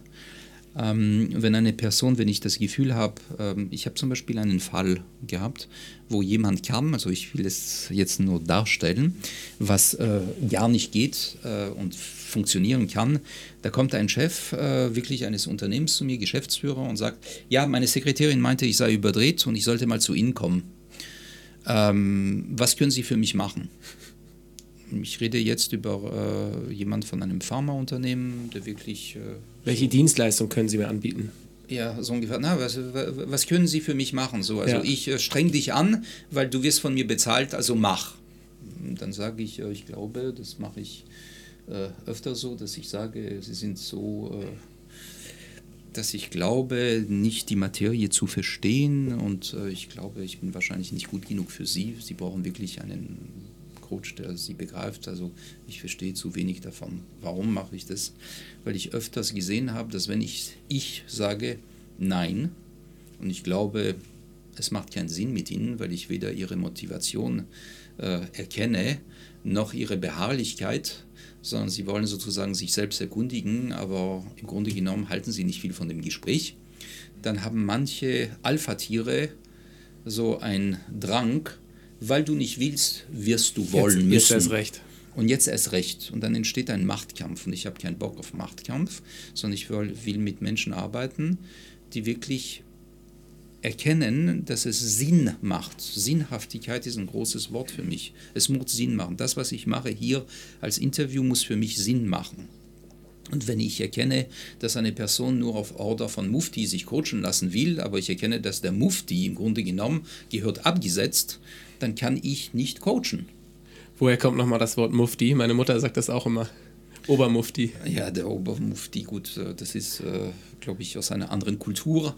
Äh, hier sagt man Führer, das ist beides nicht unbedingt gut. Ja. Der Mufti ist allerdings natürlich derjenige, der, damit will man eher sagen, es ist übrigens ein Gelehrter, aber der hat auch eine, wirklich, der ist allmächtig im Sinne von, ihm kann man gar nicht widersprechen. Und ich finde es sowieso schlimm, wenn man jemandem nicht widersprechen darf, weil dann sind wir nicht auf Augenhöhe. Das passiert aber in Unternehmen immer wieder. Jetzt sprichst du äh, ein wichtiges Thema an. Du hast jetzt auch gerade schon ähm, über Sinnhaftigkeit gesprochen. Und das ist ja, was jetzt nicht nur hier in diesem Podcast ganz zentral ist, ähm, beispielsweise auch äh, alle Unternehmen, mit denen wir bei Good Jobs zusammenarbeiten, ähm, die glauben ja daran und pflegen es auch, äh, dass die Sinnhaftigkeit in ihren Organisationen einen ganz zentralen Platz einnimmt. Und da ziehen ganz viele ähm, Gründer, aber auch Mitarbeiter unglaublich viel Kraft draus, weil sie eben wissen, sie arbeiten nicht nur für Geld und für äh, extrinsische Faktoren, sondern sie arbeiten, weil sie sozusagen an das Endprodukt oder an eben diesen übergeordneten Zweck glauben. Ähm, führt in manchen Organisationen aber auch dazu, äh, dass eben man sich selbst ausbeutet. Das kann auch natürlich dazu führen, und es ist häufig so, dass man vielleicht auch für etwas weniger Geld arbeitet, weil es halt eben nicht eine hochkommerzialisierte Branche äh, ist oder, oder sein kann. Und ähm, manche vermuten auch, dass gerade dieses Thema Burnout oder Stress bei Sozialunternehmern und bei Mitarbeitern und Kollegen in sozialen Unternehmen ähm, eine große Rolle spielt. Ähm, ist es so? Oh, das ist ein riesiges Feld. Da habe ich gleich, äh, als du gesprochen hast, so mindestens drei Assoziationen gehabt. Erst einmal das Thema Sinnhaftigkeit. Da empfehle ich äh, Viktor Frankl zu lesen. Das ist äh, ein Überlebender und ein Psychiater, der äh, sich mit dem Thema Sinnhaftigkeit befasst hat. Ein großer Mann und Denker. Das ist das eine. Die zweite Assoziation, äh, die mir in den Sinn kam, war, ähm, woher kommt eigentlich der Begriff Burnout? Ähm, der kommt ja tatsächlich äh, aus Amerika, äh, wo die Forscher sich wirklich damit befasst haben, bei welcher Personengruppe kommt äh, der Begriff äh, besonders vor und wie drückt er sich aus, also was bedeutet eigentlich Ausbrennen. Und interessant, wer sich damit befasst, ich bin sicher, auf äh, Wikipedia findet man alles, das waren Forscher, die ähm, herausgefunden hat, dass Menschen äh, aus wirklich Sinnhaftigkeit sich für eine Sache hingeben, also Lehrer und zum Beispiel Krankenschwester, aber nicht die Anerkennung finden, die sie sich offiziell oder inoffiziell heimlich wünschen. Das heißt, sie werden verkannt. Das heißt, wenn jemand schon auf der Sinnsuche sich macht und Sinnhaftes bewirken will und er kriegt weder Respekt noch Dank noch Wertschätzung als Mensch oder Anerkennung für die Leistung, dann stellt man sich danach sehr wohl die Frage, warum mache ich das Ganze? Und jetzt kommt man in eine Zwickmühle. Man will Menschen, die man helfen kann, nicht im Stich lassen. Und auf der anderen Seite aber merkt man, ja, wer füllt meine Batterien nach? Das heißt, wir sind aufeinander angewiesen, dass wir uns in irgendeiner Weise miteinander respektvoll umgehen und sich bedanken. Und ich kommt die dritte Assoziation, eben jetzt, die mir in den Sinn kam, ist, das Problem ist, dass wir leben in einer Kultur, wo, das habe ich übrigens in Deutschland gelernt, ähm, nicht geschimpft ist Lob genug. Also sprich, äh, wir sind äh, von der Kultur, der deutschen Kultur aus schon sehr darauf aus, ähm, dass wir es perfekt machen. Und alles, was von der Perfektion abgeht, das wird kritisiert. Aber nicht das, was in Richtung Perfektion hingeht. Und wir das bestärken und wir das auch loben. Das heißt also, wenn ich zum Beispiel bei euch komme, das fand ich sehr sympathisch, da haben die Leute nicht weitergemacht, sondern sie haben mich als Person wahrgenommen. Manche haben mich angelächelt. Dann gab, kam jemand und gab mir die Hand und hat sich vorgestellt. Das heißt, da ist ein Bezug da. Aber wir leben in gewissen, sage ich mal, Blasen, wo äh, Menschen kommen da rein und warten, da ist kein Ansprechpartner, die werden nicht wahrgenommen, das heißt, die werden nicht als Menschen wertgeschätzt. So, das heißt, dann fragt man sich, ja, wozu warte ich? Bei wem soll ich überhaupt und das glaube ich, das sind die Assoziationen jetzt, die ich vorhin hatte, als du gesagt hast, naja, mit dem Burnout und die Frage ist auch, wer ist besonders gefährdet? Und ich glaube, gerade in NGOs, gerade in ähm, Organisationen, wo man sich äh, für etwas Sinnhaftes engagiert, ist man besonders darauf angewiesen, dass man das Geleistete auch anerkennt und dafür auch Danke sagt und es wird viel zu wenig gemacht. Also sprich, wenn es schief läuft, da werde ich mich schon melden, also sprich schimpfen, aber das Gute, das Tolle ist ja selbstverständlich, das muss ich ja nicht extra betonen. Und ich glaube, das geht nicht, das ist eine Unkultur. Und dazu kommt ja meistens dann auch noch der, der monetäre äh, Faktor, Natürlich. also den du ja selbst auch erlebt hast in New York, also dass mhm. man äh, für diese Arbeit, die eigentlich sehr sinnvoll ist, auch gesellschaftlich sehr relevant, dass man da eben deutlich weniger Geld für bekommt äh, und dann ein Investmentbanker, der wahrscheinlich gesellschaftlich weniger relevante oder positive Sachen macht, dann äh, mit Millionen überschüttet wird. Ähm, wir haben bis jetzt immer auf das Individuum geguckt. Also warum ist ein Individuum gestresst? Wie entsteht das? Ähm, gerade im Vorgespräch haben wir aber auch kurz darüber gesprochen, dass eine Gesellschaft eigentlich gestresst sein kann oder dass verschiedene gesellschaftliche Gruppen ähm, ja, gegeneinander polarisiert werden ähm, und dass eine Stimmung entsteht, wie wir sie, glaube ich, auch gerade in Deutschland haben oder mehr und mehr haben, ähm, dass diese, dieser ganze gesellschaftliche Kompass so ein bisschen verloren geht, dass auch die Kommunikationskultur verloren geht ähm, und ähm, ja, immer hysterischer, immer rauer wird. Jetzt hatten wir vor zwei Tagen gerade den, den Anschlag oder den versuchten Anschlag auf die Synagoge in Halle. Wie nimmst du die aktuelle Situation wahr? Oder ist das letztendlich, sind das äh, Symptome, dass, dass die Gesellschaft insgesamt irgendwie gestresster ist? Und wie entsteht sowas? Wie entsteht so eine Situation? Also ich werde heute Abend darüber sprechen, über das Thema ähm, Populismus. Ähm, da ist eine Podiumsdiskussion äh, hierzu. Äh, und wir äh, tatsächlich erleben eine äh, Verrohung ähm, Verrohung in dem Sinne, dass wir jetzt äh, polarisieren, aber nicht im konstruktiven Sinn, sondern wir in Schubladen äh, denken. Und äh, Schubladen sind immer schlecht, weil jede Person muss man sich anschauen. Und auch Gruppen muss man sich anschauen. Das, was gestern oder vorgestern passiert ist in Halle, war der Versuch, Menschen umzubringen, vorsätzlich zu töten. Und dieser Mann war kein Einzeltäter, sondern er steht für eine Gesinnung. Und meiner Meinung nach äh, gehen wir ähm, viel zu lasch damit um, dass ähm, tatsächlich äh, Nazis, Neonazis, Rechtsextremisten, aber auch Linksextremisten, sage ich mal, sehr gewalttätig hier tatsächlich zugange sind und wir das nicht äh, als äh, Gesellschaft stark genug, aber auch von den Politikern das Ganze auch verurteilen. Man muss sich aber natürlich äh, auch die Ursachen anschauen und ich glaube, dass wir in einer Welt sind, äh, wo wir nicht einfach sagen können, die Welt äh, in einem Dorf, sage ich mal, in Brandenburg, wo man mittags äh, nicht in ein Restaurant gehen kann, weil es gibt kein Restaurant und es gibt nur Buden. Ähm, es gibt auch, ähm, ich sage mal, kein funktionierendes äh, Netz zum Teil oder ähm, man muss vielleicht sehr lange auf einen Bus warten, weil die Infrastruktur desolat ist.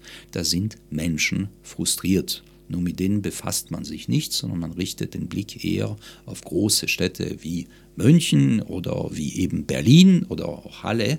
Aber in Halle gibt es zum Beispiel ein Haus, wo die identitäre Bewegung dort Platz hat und die dürfen sich versammeln und das äh, ist äh, etwas ganz Legales. Man beobachtet das mit Sorge. Nur ähm, ich glaube, ohne äh, tatsächlich, dass äh, die Polizei gut ausgerüstet ist und funktioniert, wird es nicht gehen.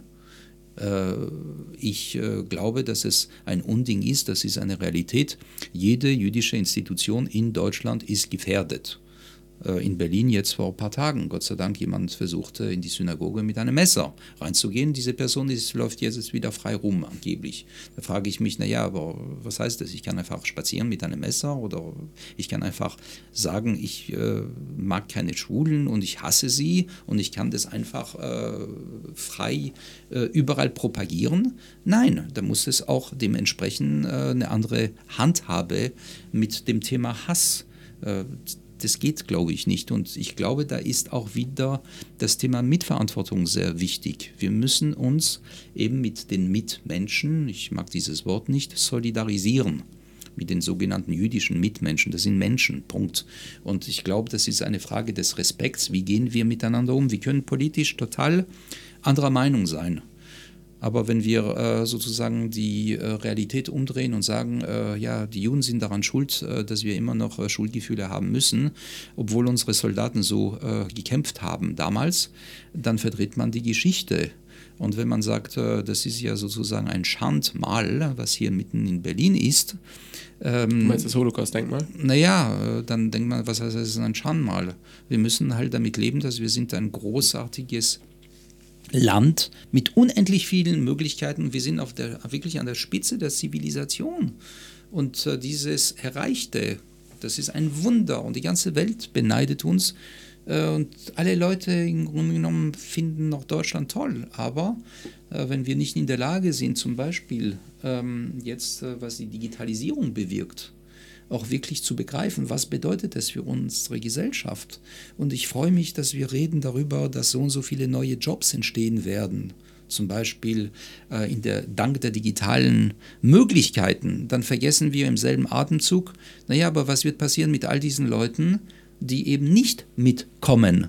die haben Ängste. Die Frage nach der Orientierung, die Frage nach der, äh, wie geht es weiter. Und es gibt so etwas wie ein Pakt der Generationen.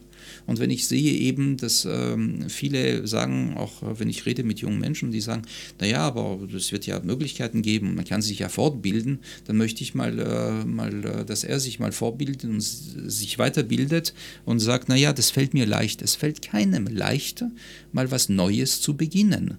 Und wie gehen wir als Gesellschaft mit Menschen um, die abgehängt werden? Da müssen wir definitiv schneller zu Lösungen kommen weil ich glaube, Möglichkeiten für eine Lösung, ähm, die wären auf jeden Fall da. Haben wir auch schon hier im Podcast drüber gesprochen, dass wenn man sagt, äh, die Automatisierung sorgt dafür, dass viele Menschen ihren aktuellen oder kla klassische Jobs verlieren, dass es gleichzeitig auch ein Riesenpotenzial wäre in der ja. Gesellschaft, dass erstens Menschen Zeit haben, sich mit sich selber zu beschäftigen, auch wenn das sozusagen vielleicht ein bisschen zynisch klingt, ähm, und auf der anderen Seite aber auch ähm, Zeit haben, ähm, in Berufe reinzugehen, wo Menschen dringend gebraucht werden, nämlich äh, Berufe, die äh, keine Maschinen ersetzen können, ähm, sondern wo wir eher chronisch unterbesetzt sind, egal ob es im Bildungs- oder Pflegesektor ist. Ähm, nur dann muss man sozusagen ja auch gleichzeitig wirklich eine, eine vernünftige ähm, Umverteilung klingt blöd, aber Balance finden äh, zwischen sozusagen vielleicht auch maschinellen und automatisierten Produktionskapazitäten, die aktuell noch eher einigen wenigen gehören ja. und halt eben einer großen Masse, die äh, sozusagen in Berufen arbeiten wird, die aktuell, ähm, wenn man sich die Geschäftsmodelle dahinter anschaut, noch nicht auf Jahre durchfinanziert werden. Das äh, hat aber auch etwas äh, zu tun mit der Frage der Kommunikation. Also ich kann nicht über gewisse gesellschaftlich relevante Themen schweigen, sondern ich muss die Initiative haben, als Politiker zum Beispiel oder als Partei wirklich die Dinge beim Namen zu nennen und sagen, die Ängste vieler Menschen ist berechtigt. Aber was bedeutet das für die Zukunft? Was wird erforderlich sein? Und wo wollen wir diesen Menschen auch unterstützen? Und ich glaube, wenn ich äh, rede mit äh, ganz normalen Menschen, das ist ganz interessant, dann äh, sieht man, äh, das Thema, ein großes Thema ist Orientierung. Wie geht es weiter? Wie ist die Zukunft sicher? Was bedeutet es mit dem ersparten Geld? Was bedeutet übrigens mit einem wahnsinnig wichtigen Thema, nämlich Rente tatsächlich was sein wird? Wir haben halt Minijobs. Schön, aber was bedeutet das für später? Also das sind sehr, sehr gesellschaftlich relevante Themen, die wir benennen müssen und wir müssen noch unterscheiden, was ist richtig und was ist falsch. Und ich sehe, dass wir in einer ähm, liberalen Art und Weise ähm, so vorgehen, dass wir nicht mehr in der Lage sind zu sagen, vor lauter Bedachtsamkeit, das ist falsch und das gehört verboten und das gehört benannt als falsch, sondern wir sind in einer Wohlfühlblase, wo wir auch äh, Konflikte auch scheuen. Und ähm, ich äh, mache mich gerne auch äh, unbeliebt mit meinem Standpunkt, weil ich für eine Überzeugung stehe und ich traue mich auch etwas zu sagen, was ich als richtig oder falsch sage. Aber wenn alles ist sozusagen verständlich und grau, dann da fehlen mir die Konturen, dann bin ich in einer amorphen Masse. Da bin ich wiederum bei dem Thema, was wir angefangen haben mit äh, Musk oder äh, Kubicki oder Schweiger. Das sind Leute, die Position beziehen. Wir haben jetzt gerade auch über größere gesellschaftliche Probleme geredet, ähm, Automatisierung beispielsweise und äh, was mit allen Menschen passiert, die eventuell ihren Job verlieren. Ähm, wir haben gleichzeitig aber auch vor ein, zwei Tagen, Lasse, ähm, darüber diskutiert, wie man als Gesellschaft mit sehr, sehr großen Problemen wie dem Klimawandel zum Beispiel umgeht. Das sind ja teilweise Probleme, an die der Mensch gar nicht gewöhnt ist, die er gar nicht denken kann, weil sie eben nicht ganz äh, äh, mittelbar vor einem stehen, sondern weil sie sehr unmittelbar sind und, ähm, und sehr abstrakt erscheinen. Man die Konsequenzen eigentlich auch erst spüren kann, wenn sie zu spät sind. Ähnlich ja. verhält es sich vielleicht auch dann mit, so einem, mit dem Umstand von der äh, äh, Automatisierung und, und von, von einer hohen Arbeitslosigkeit und, und einem Sinn, Sinnvakuum in der Gesellschaft wie schafft man es als Gesellschaft, aber zum Beispiel auch als Unternehmen, ähm, jetzt Good Jobs zum Beispiel, große Probleme oder, oder großen Problemen gegenüberzustehen und dann eben aber keinen negativen Druck, sondern den positiven Druck sozusagen zu haben. Wie schafft man diese Gratwanderung?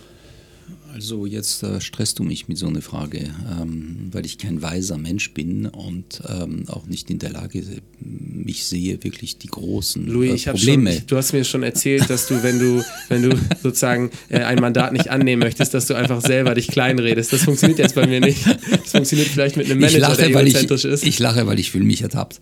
Ähm, der Psychologe und analysiert sich selbst. Wo ist die Couch?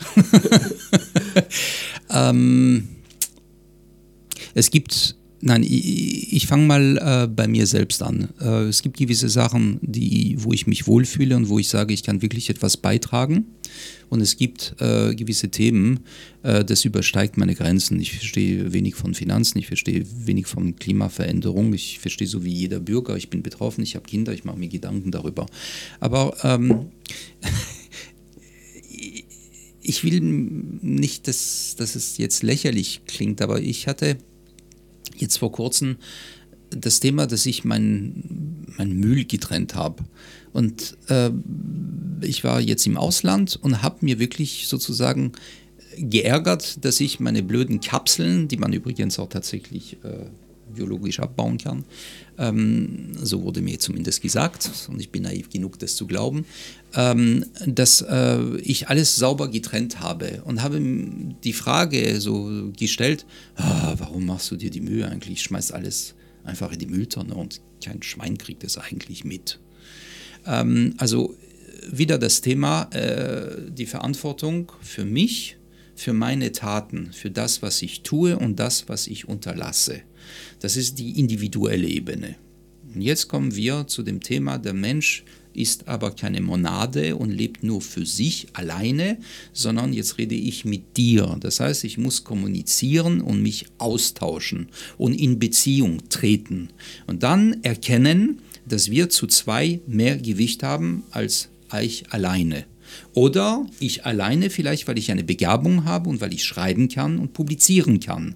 Und wenn nicht, dann muss ich mich organisieren. Und gestern war ich ähm, unterwegs in äh, Berlin und da sah ich in einem Laden, so das war am Abend, so zehn Personen, da waren Fahrräder und so, ich konnte von der Straße aus beobachten und die haben an etwas gearbeitet. Ich weiß nicht, ob es war eine Bürgerinitiative für so einen kleinen Stadtteil.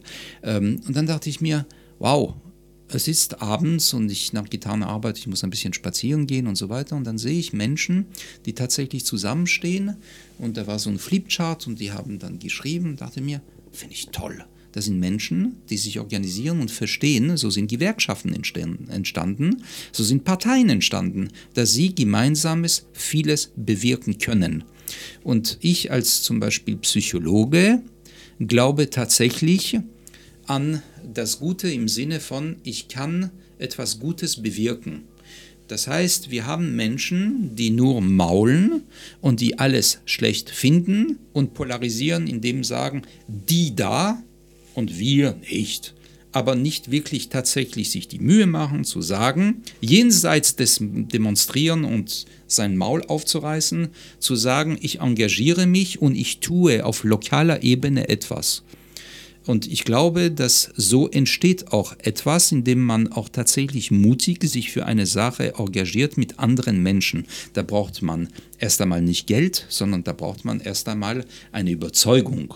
Und wenn ich diese Überzeugung habe und bereit bin zu kommunizieren und Verbündete zu suchen, dann kann man etwas bewirken. Ich habe selbst die Erfahrung gemacht, dass ich konnte viele Menschen zu äh, einer zum Beispiel, ähm, wir haben zu dritt eine sehr, sehr große mal äh, Kundgebung mal veranstaltet in München. Das hat auch mit einer Idee angefangen, nämlich gegen Antisemitismus und Antizionismus. Ähm, und wir haben tatsächlich Menschen auf die Straße äh, gebracht. Äh, viele, viele Tausende von Menschen. Warum? Weil man an eine Idee glaubt. Jetzt gibt es viele Ideen politische, äh, wirtschaftliche, soziale, kulturelle.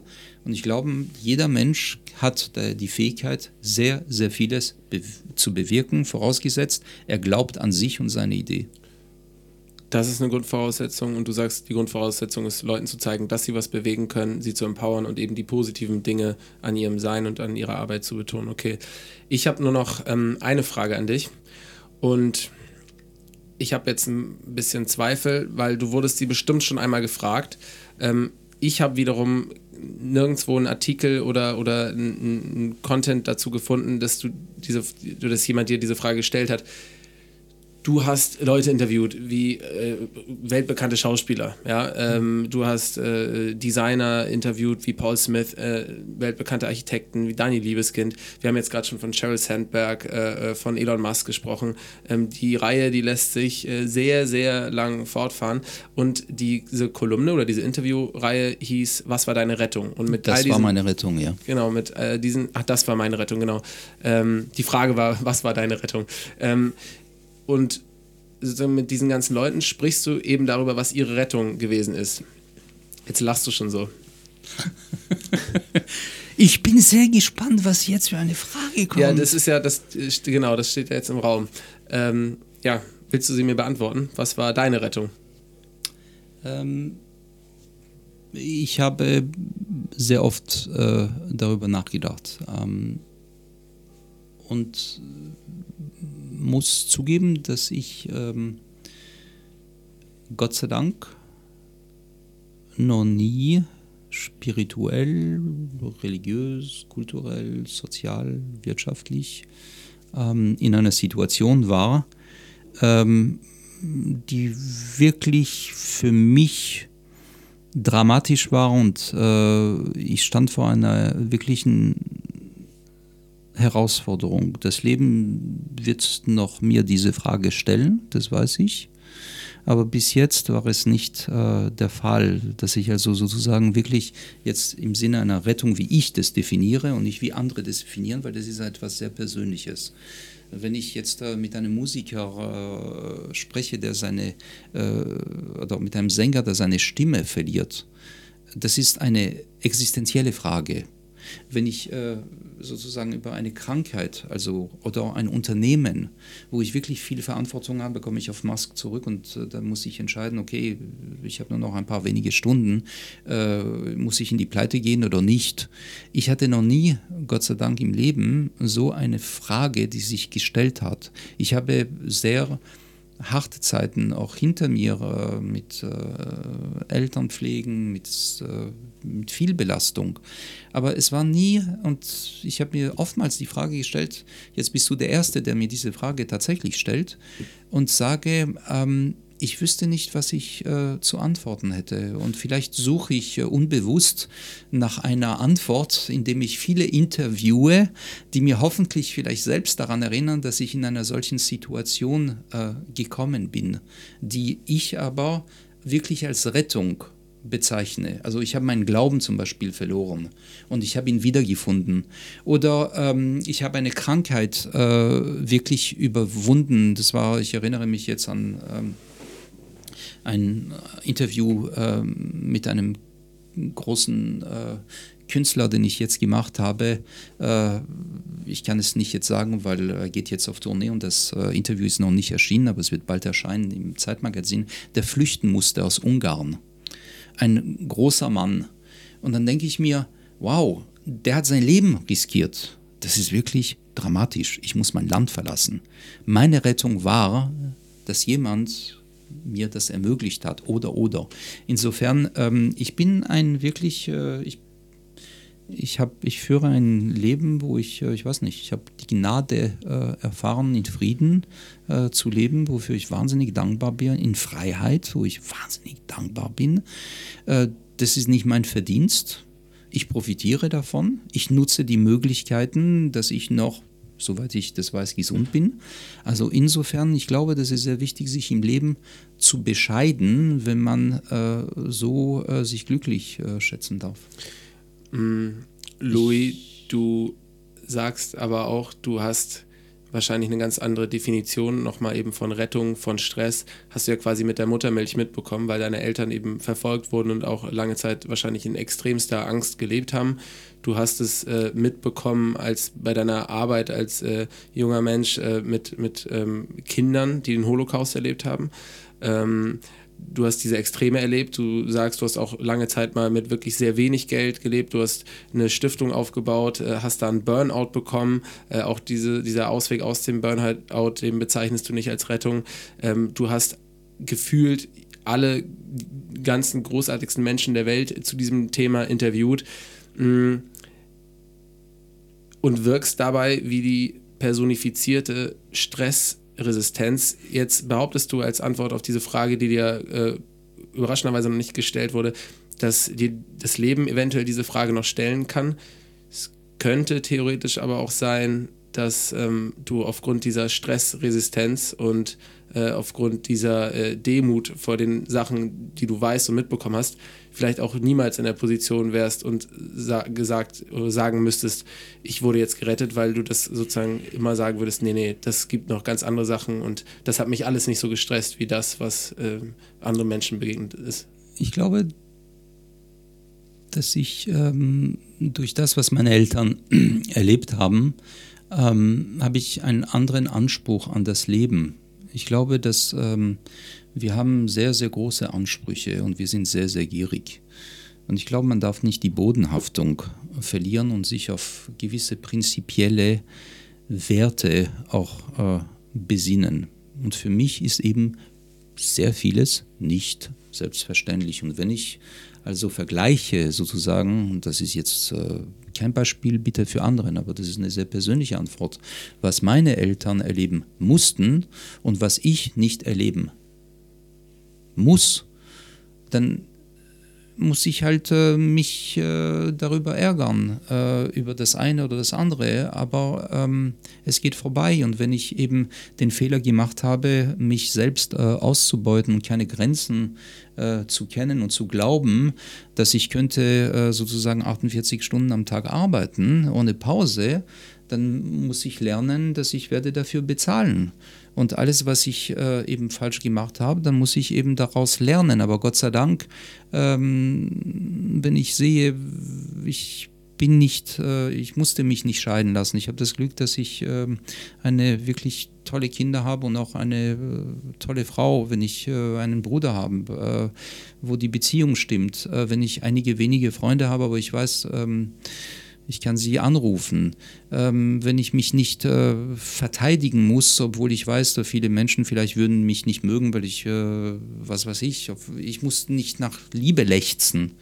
Also ich kann im Austausch mit Menschen sein, ich kann auch vom, für mich etwas Wichtiges tun, nämlich ich gebe Menschen Kraft, ähm, dass sie wirklich das, was es ihnen steckt, auch umsetzen können und finden und werde sogar dafür bezahlt. Ich meine, das ist doch irre. Ja, also könnte es sein, dass aufgrund von deiner Erfahrung du auch irgendwann sagst, ich musste gar nicht gerettet werden. wow, was für ein Schluss. Poetisch. ja, äh, da, da, gibt Paul sich immer besondere Mühe beim, beim Abschluss. ähm, Louis, herzlichen Dank, dass du da warst. Das war ein super Gespräch, fanden wir. Also ich glaube, ich kann für mich ja nur sprechen, aber ich glaube, Paul hat auch sehr viel mitgenommen. Ich hoffe, unsere Zuhörerinnen und Zuhörer werden das dann auch äh, tun. Und ja, wir wünschen dir weiterhin alles Gute und ich freue mich auf die nächste Kolumne im Zeitmagazin. Eine Frage noch. Wir haben ja auch viele Leute aus der Szene, die äh, dir zuhören, viele soziale und nachhaltige Unternehmen. Ähm, dürfen die sich trauen, äh, wenn, wenn die jetzt sagen, ui, wir würden auch gerne mal gecoacht werden oder wir haben jemanden äh, äh bei uns, äh, dem das gut tun würde, ähm, bei dir anzufragen oder sagst du, deine Honorare sind äh, so aus den Sphären von sozialen und nachhaltigen Unternehmen, ähm, dass du da wieder sozusagen so eine charmante Ausrede finden würdest, wenn sie dich anfragen? Nein, ich hatte sehr auf meine Grenzen, nämlich mich nicht selbst auszubeuten und ich arbeite wirklich im Innen- und Ausland. Ähm, meine Wege haben bis nach China geführt äh, und äh, ich sage mal bis nach äh, Leipzig oder Dresden und Berlin und München und Stuttgart und Frankfurt und so weiter. Das heißt, ähm, es geht gar nicht mal um die Honorare. Ähm, es geht vielmehr darum, dass ich versuche eben eine Grenze zu finden zwischen ich habe Spaß und ich bin gut in dem, was ich mache und auf der anderen Seite es wird mir zu viel. Und insofern ja, natürlich. Und es liegt äh, an mir dann zu sagen, ja, ich kann oder ich kann nicht. Das ist ganz einfach. Gut. Aber ich würde sagen, probieren sollte man das schon. Okay, Louis, ja, vielen, vielen Dank.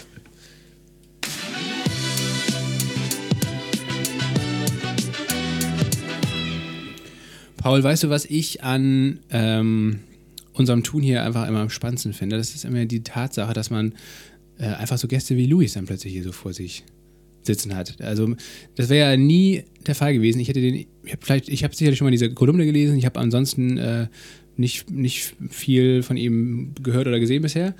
Und äh, dann hast du die Idee gehabt, ihn hier einzuladen und ähm, ja, und das äh, habe ich echt richtig viel mitgenommen und das ist irgendwie ein geiles Tool, dieser Podcast, einfach äh, mit Leuten, einfach sich eine Stunde oder anderthalb Stunden Zeit zu nehmen, mit Leuten zu sprechen, die mega spannend sind, mega viel ähm, Inspiration liefern. Und ich glaube, das war mal wieder so ein Tag.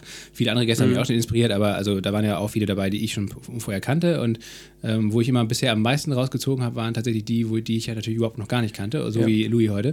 Und ähm, deswegen, das ist mir mal wieder aufgefallen. Ja, es ist bewusstes Gespräch führen und auch einen bewussten Gesprächspartner suchen oder bewussten Gesprächspartner suchen. Mm, und das macht ja auch das Podcast hören so schön, weil ich laufe irgendwie dieses Jahr, zum Beispiel, ich war schon mal in Madrid dieses Jahr, dann laufe ich allein durch die Straßen und äh, scroll durch irgendeinen Podcast und sehe, ah, die Person ist interessant und der möchte ich jetzt zuhören. Und dann beamt man sich einfach in ein sehr, sehr persönliches, ruhiges Gespräch, wo jemand wirklich seine Gedanken teilt und das auf einer viel authentischen Art und Weise und Ebene, ähm, wie das beispielsweise in schriftlichen Interviews oder in Fernsehinterviews passiert, wo viel mehr Fassade und, und sozusagen künstliche Haltung Präsenz noch einnimmt. Und deswegen ähm, ist Podcast so ein cooles Medium. Und Louis hat selber. War auch ein sehr guter Podcast-Cast einfach. Das stimmt, ja, ja, deswegen wollte ich es gerade also sagen. Von der Stimmung Louis, von allem her. Louis ähm, hat ja selber gesagt, ich glaube, der war vielleicht einmal in so einem Podcast-Format, aber ansonsten hat er das noch nicht gemacht und er eignet sich natürlich extrem gut. Der hat eine sehr interessante Stimme, einen äh, sehr, mh, mm, sehr belebenden Akzent in seiner Stimme, äh, spricht ganz ruhig, aber sehr ausgewählt, sehr bedacht, ähm, drückt sich natürlich auch toll aus, aber hat auch einfach so einen riesigen Charme und hat auch viel und Humor. Und hat vor allen Dingen wahnsinnig viel zu erzählen. Und hat wahnsinnig viel zu erzählen. Deswegen war das wirklich ein richtig cooler Gesprächspartner. Es hat unfassbar viel Spaß gemacht. Und ähm, mir ist ja auch sehr, ich kannte ihn ja auch schon vorher, ähm, weil er der Vater von einer guten Freundin von mir ist. Ähm, und äh, mir war, und ich habe den, ich habe ja auch schon mal mich mit ihm unterhalten, mir war das aber natürlich noch nie so bewusst wie heute, mm, dass er wirklich einfach so die Gelassenheit in Person ist und dass so quasi so er mit seinem Leben auch wirklich für was steht und das alles irgendwie so schön Sinn macht. Also wie ich das zum Schluss meinte, ne, das ist, kommt natürlich nicht von ungefähr, dass gerade er sagt, ich wurde noch nie gerettet, weil er wirklich mit so viel Schmerz und, und Leid und so vielen wirklich krassen Lebensgeschichten schon konfrontiert wurde, dass er selber einfach ganz bescheiden und demütig sagt, so, ey, ich hab's doch gut, ja, und einfach das als, als Kontrasterfahrung nimmt und da ganz viel Energie rauszieht und sagt, ey, so, so schlimme Sachen, wie meine Eltern erfahren sind, ähm, werden mir nicht äh, widerfahren und deswegen äh, ist er einfach von Grund auf happy. Und diese Happiness, die merkt man ihm an ähm, und gleichzeitig ist er aber ein, ein Typ, der auch sehr ernst und, und äh, sehr professionell dann an seine Themen rangeht. Und das ist eine Kombi, die macht natürlich total viel Spaß.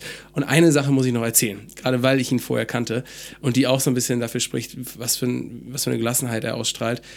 Er hat mir erzählt, wie er neulich ähm, durch Neukölln gerannt ist, ähm, aber ohne Kipper und wir wissen ja alle, das kann in Neukölln äh, schon mal ein bisschen brenzliger sein, wenn man zum Beispiel mit Kipper rumrennt. Ähm, ja, aufgrund äh, vieler politischer und auch kultureller Spannungen, die es im Nahen Osten gibt. Äh, wahrscheinlich auch, weil viele Leute, die aus jetzt, äh, arabischen Ländern kommen, ähm, die dann auch in Neukölln wohnen, äh, sehr unzufrieden sind ähm, mit, äh, mit, mit dem, was, was im Nahen Osten passiert und vis-à-vis -vis wahrscheinlich oder vice versa. Und ähm, da habe ich ihn gefragt, ja Louis, wie machst du das? Wie kannst du dann in Neukölln rumrennen, wenn du eigentlich weißt, wenn du dich sozusagen in Anführungsstrichen outen würdest, eine Kippe aufhättest, ähm, äh, man dir wahrscheinlich deutlich feindseliger begegnen würde, obwohl das sozusagen mit deiner Person gar nichts zu tun hat. Und da hat er auch wirklich total gelassen darauf reagiert und gesagt, das sind nun mal sozusagen leider die Umstände und das Politische, das steht dann zwischen den Leuten und man, man viele können das leider nicht trennen. Ähm, und er geht aber trotzdem gerne arabisch essen und äh, unterhält sich auch toll mit den Leuten und ist völlig entspannt und äh, kann das einfach ausblenden. Und das ist, finde ich, schon eine ziemlich beachtliche Leistung, dass jemand das nicht persönlich nimmt oder da keinen eigenen Groll oder Hass schürt, sondern ähm, dann auch andere Leute mit offenen Armen dann eben begegnet. Und es könnte ja natürlich auch genau andersrum so stattfinden, diese Story. Und genau das ist, glaube ich, wichtig, immer bei jedem Konflikt, dass es auf beiden Seiten auch Leute gibt, die sagen, hey, ich möchte damit einfach brechen, ja, mit dieser, mit dieser Spirale vom, vom Hass, vom Groll. Und ähm, das ist auf jeden Fall eine gute, ein guter Ansatz. Und ja, wieso er das wahrscheinlich auch kann, ist eben, weil er so gelassen ist und weil er auch weiß, was es für eigentliche Probleme gibt. Ja, wirklich. Er strahlt eine Gelassenheit aus, eine Zufriedenheit irgendwie, äh, in sich. Kann man sich auf jeden Fall ein bisschen was von abgucken. Ähm, ich fand auch den, den Part sehr spannend, wo wir zum Schluss nochmal über so gesellschaftlichen Stress ge gesprochen haben. Ich meine, gut, wir waren jetzt ja gerade vor zwei Tagen, wir haben hier den Podcast aufgenommen am, was haben wir heute, 11. November, am 9. November, äh, vor zwei Tagen, war der, der versuchte Anschlag auf eine Synagoge in Halle. Ähm, ich glaube sogar, seine Tochter kannte da sogar jemanden drin, der in dieser Synagoge war zu der Den Zeit. Vorbeter oder so. Genau, also, äh, also echt eine krasse Geschichte auch, was passiert wäre, wenn der Typ da wirklich reingekommen wäre.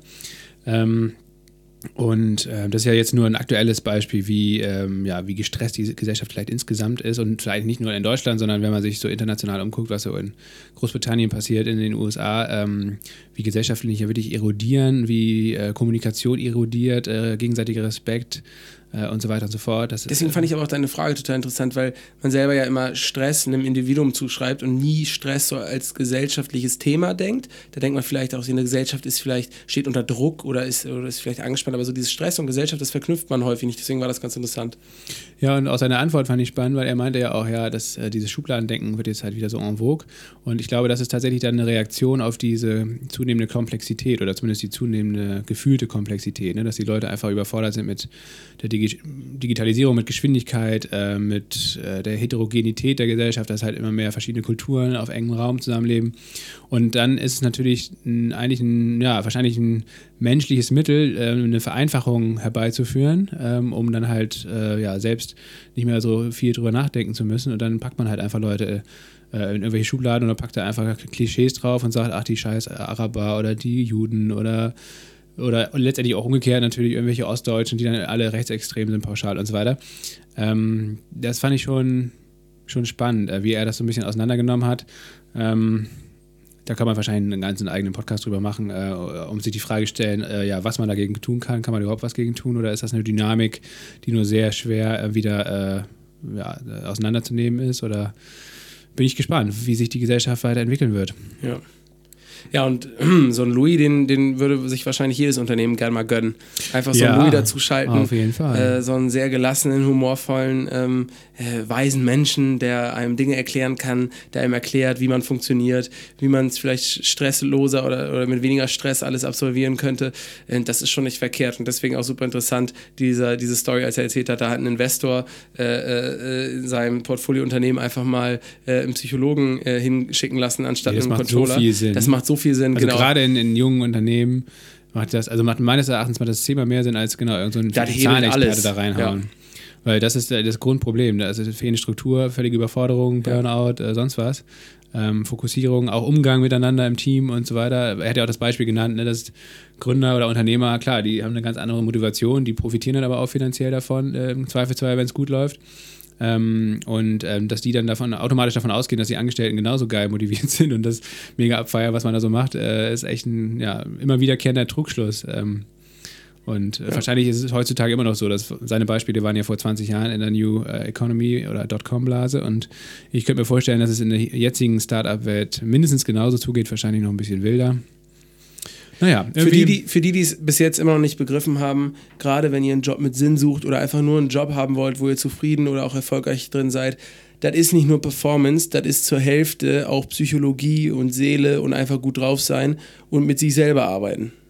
Ja, aber auch einfach vielleicht nicht ähm, die, die Dinge erwarten oder anstreben, die dann halt mit solchen Stressjobs verbunden sind. Nämlich ein dickes Megagehalt oder irgendwelche Jobtitel oder äh, sowas. Also das sind ja alles so Sachen, die, ja, klar, wenn man das anstrebt, dann muss man eben auch bereit sein, Stress in Kauf zu nehmen oder all diese negativen Seiten und ähm, ja. Aber so oder so kannst du in jedem Job Stress haben. Natürlich, klar, klar, Und äh, deswegen Ja, ist sozusagen immer wichtig zu sehen, es sind nicht nur die bloßen Aufgaben, sondern es ist auch viel Arbeit mit dir selber. Nicht nur sozusagen die Arbeit an der Aufgabe, sondern auch die Arbeit mit dir selber. Weil das halt Ja. auch, weil jeder Job so ein Aus Austauschverhältnis ist. Weil man muss ja, dann, da, genau, da- dann war es vielleicht ein bisschen falsch formuliert von mir. Ähm, klar, auch, auch sinnvolle Jobs können mega stressig sein. Hatten wir ja auch das Thema, dass es dann oft sogar noch, noch stressiger ist, weil man eben noch diese Verantwortung für andere dann irgendwie noch spürt ähm, oder für das Gute, was Und man so viel in tut. den Job projiziert, sondern Ja. eine riesen Erwartungshaltung. Das macht mich jetzt automatisch glücklich. Genau, aber, aber nichtsdestotrotz muss man eben aufpassen, dass es einem selbst dabei gut geht und dass man vor allen Dingen auch selbst nur eine gewisse Zeit hat am Tag, die man irgendwie arbeiten kann und äh, dass man immer wieder zur Ruhe kommt. Das ist, glaube ich, das Wichtigste.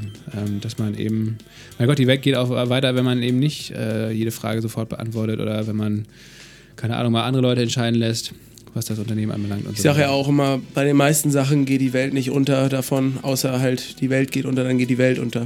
Also Thema Klimawandel, wenn man jetzt sagt, davon geht die Welt nicht unter. Ja, vielleicht geht davon die Welt unter. Das ist, ein, das ist ein schönes Schlusswort und auch ein schönes Sprichwort, das wir uns alle merken sollten, Paul.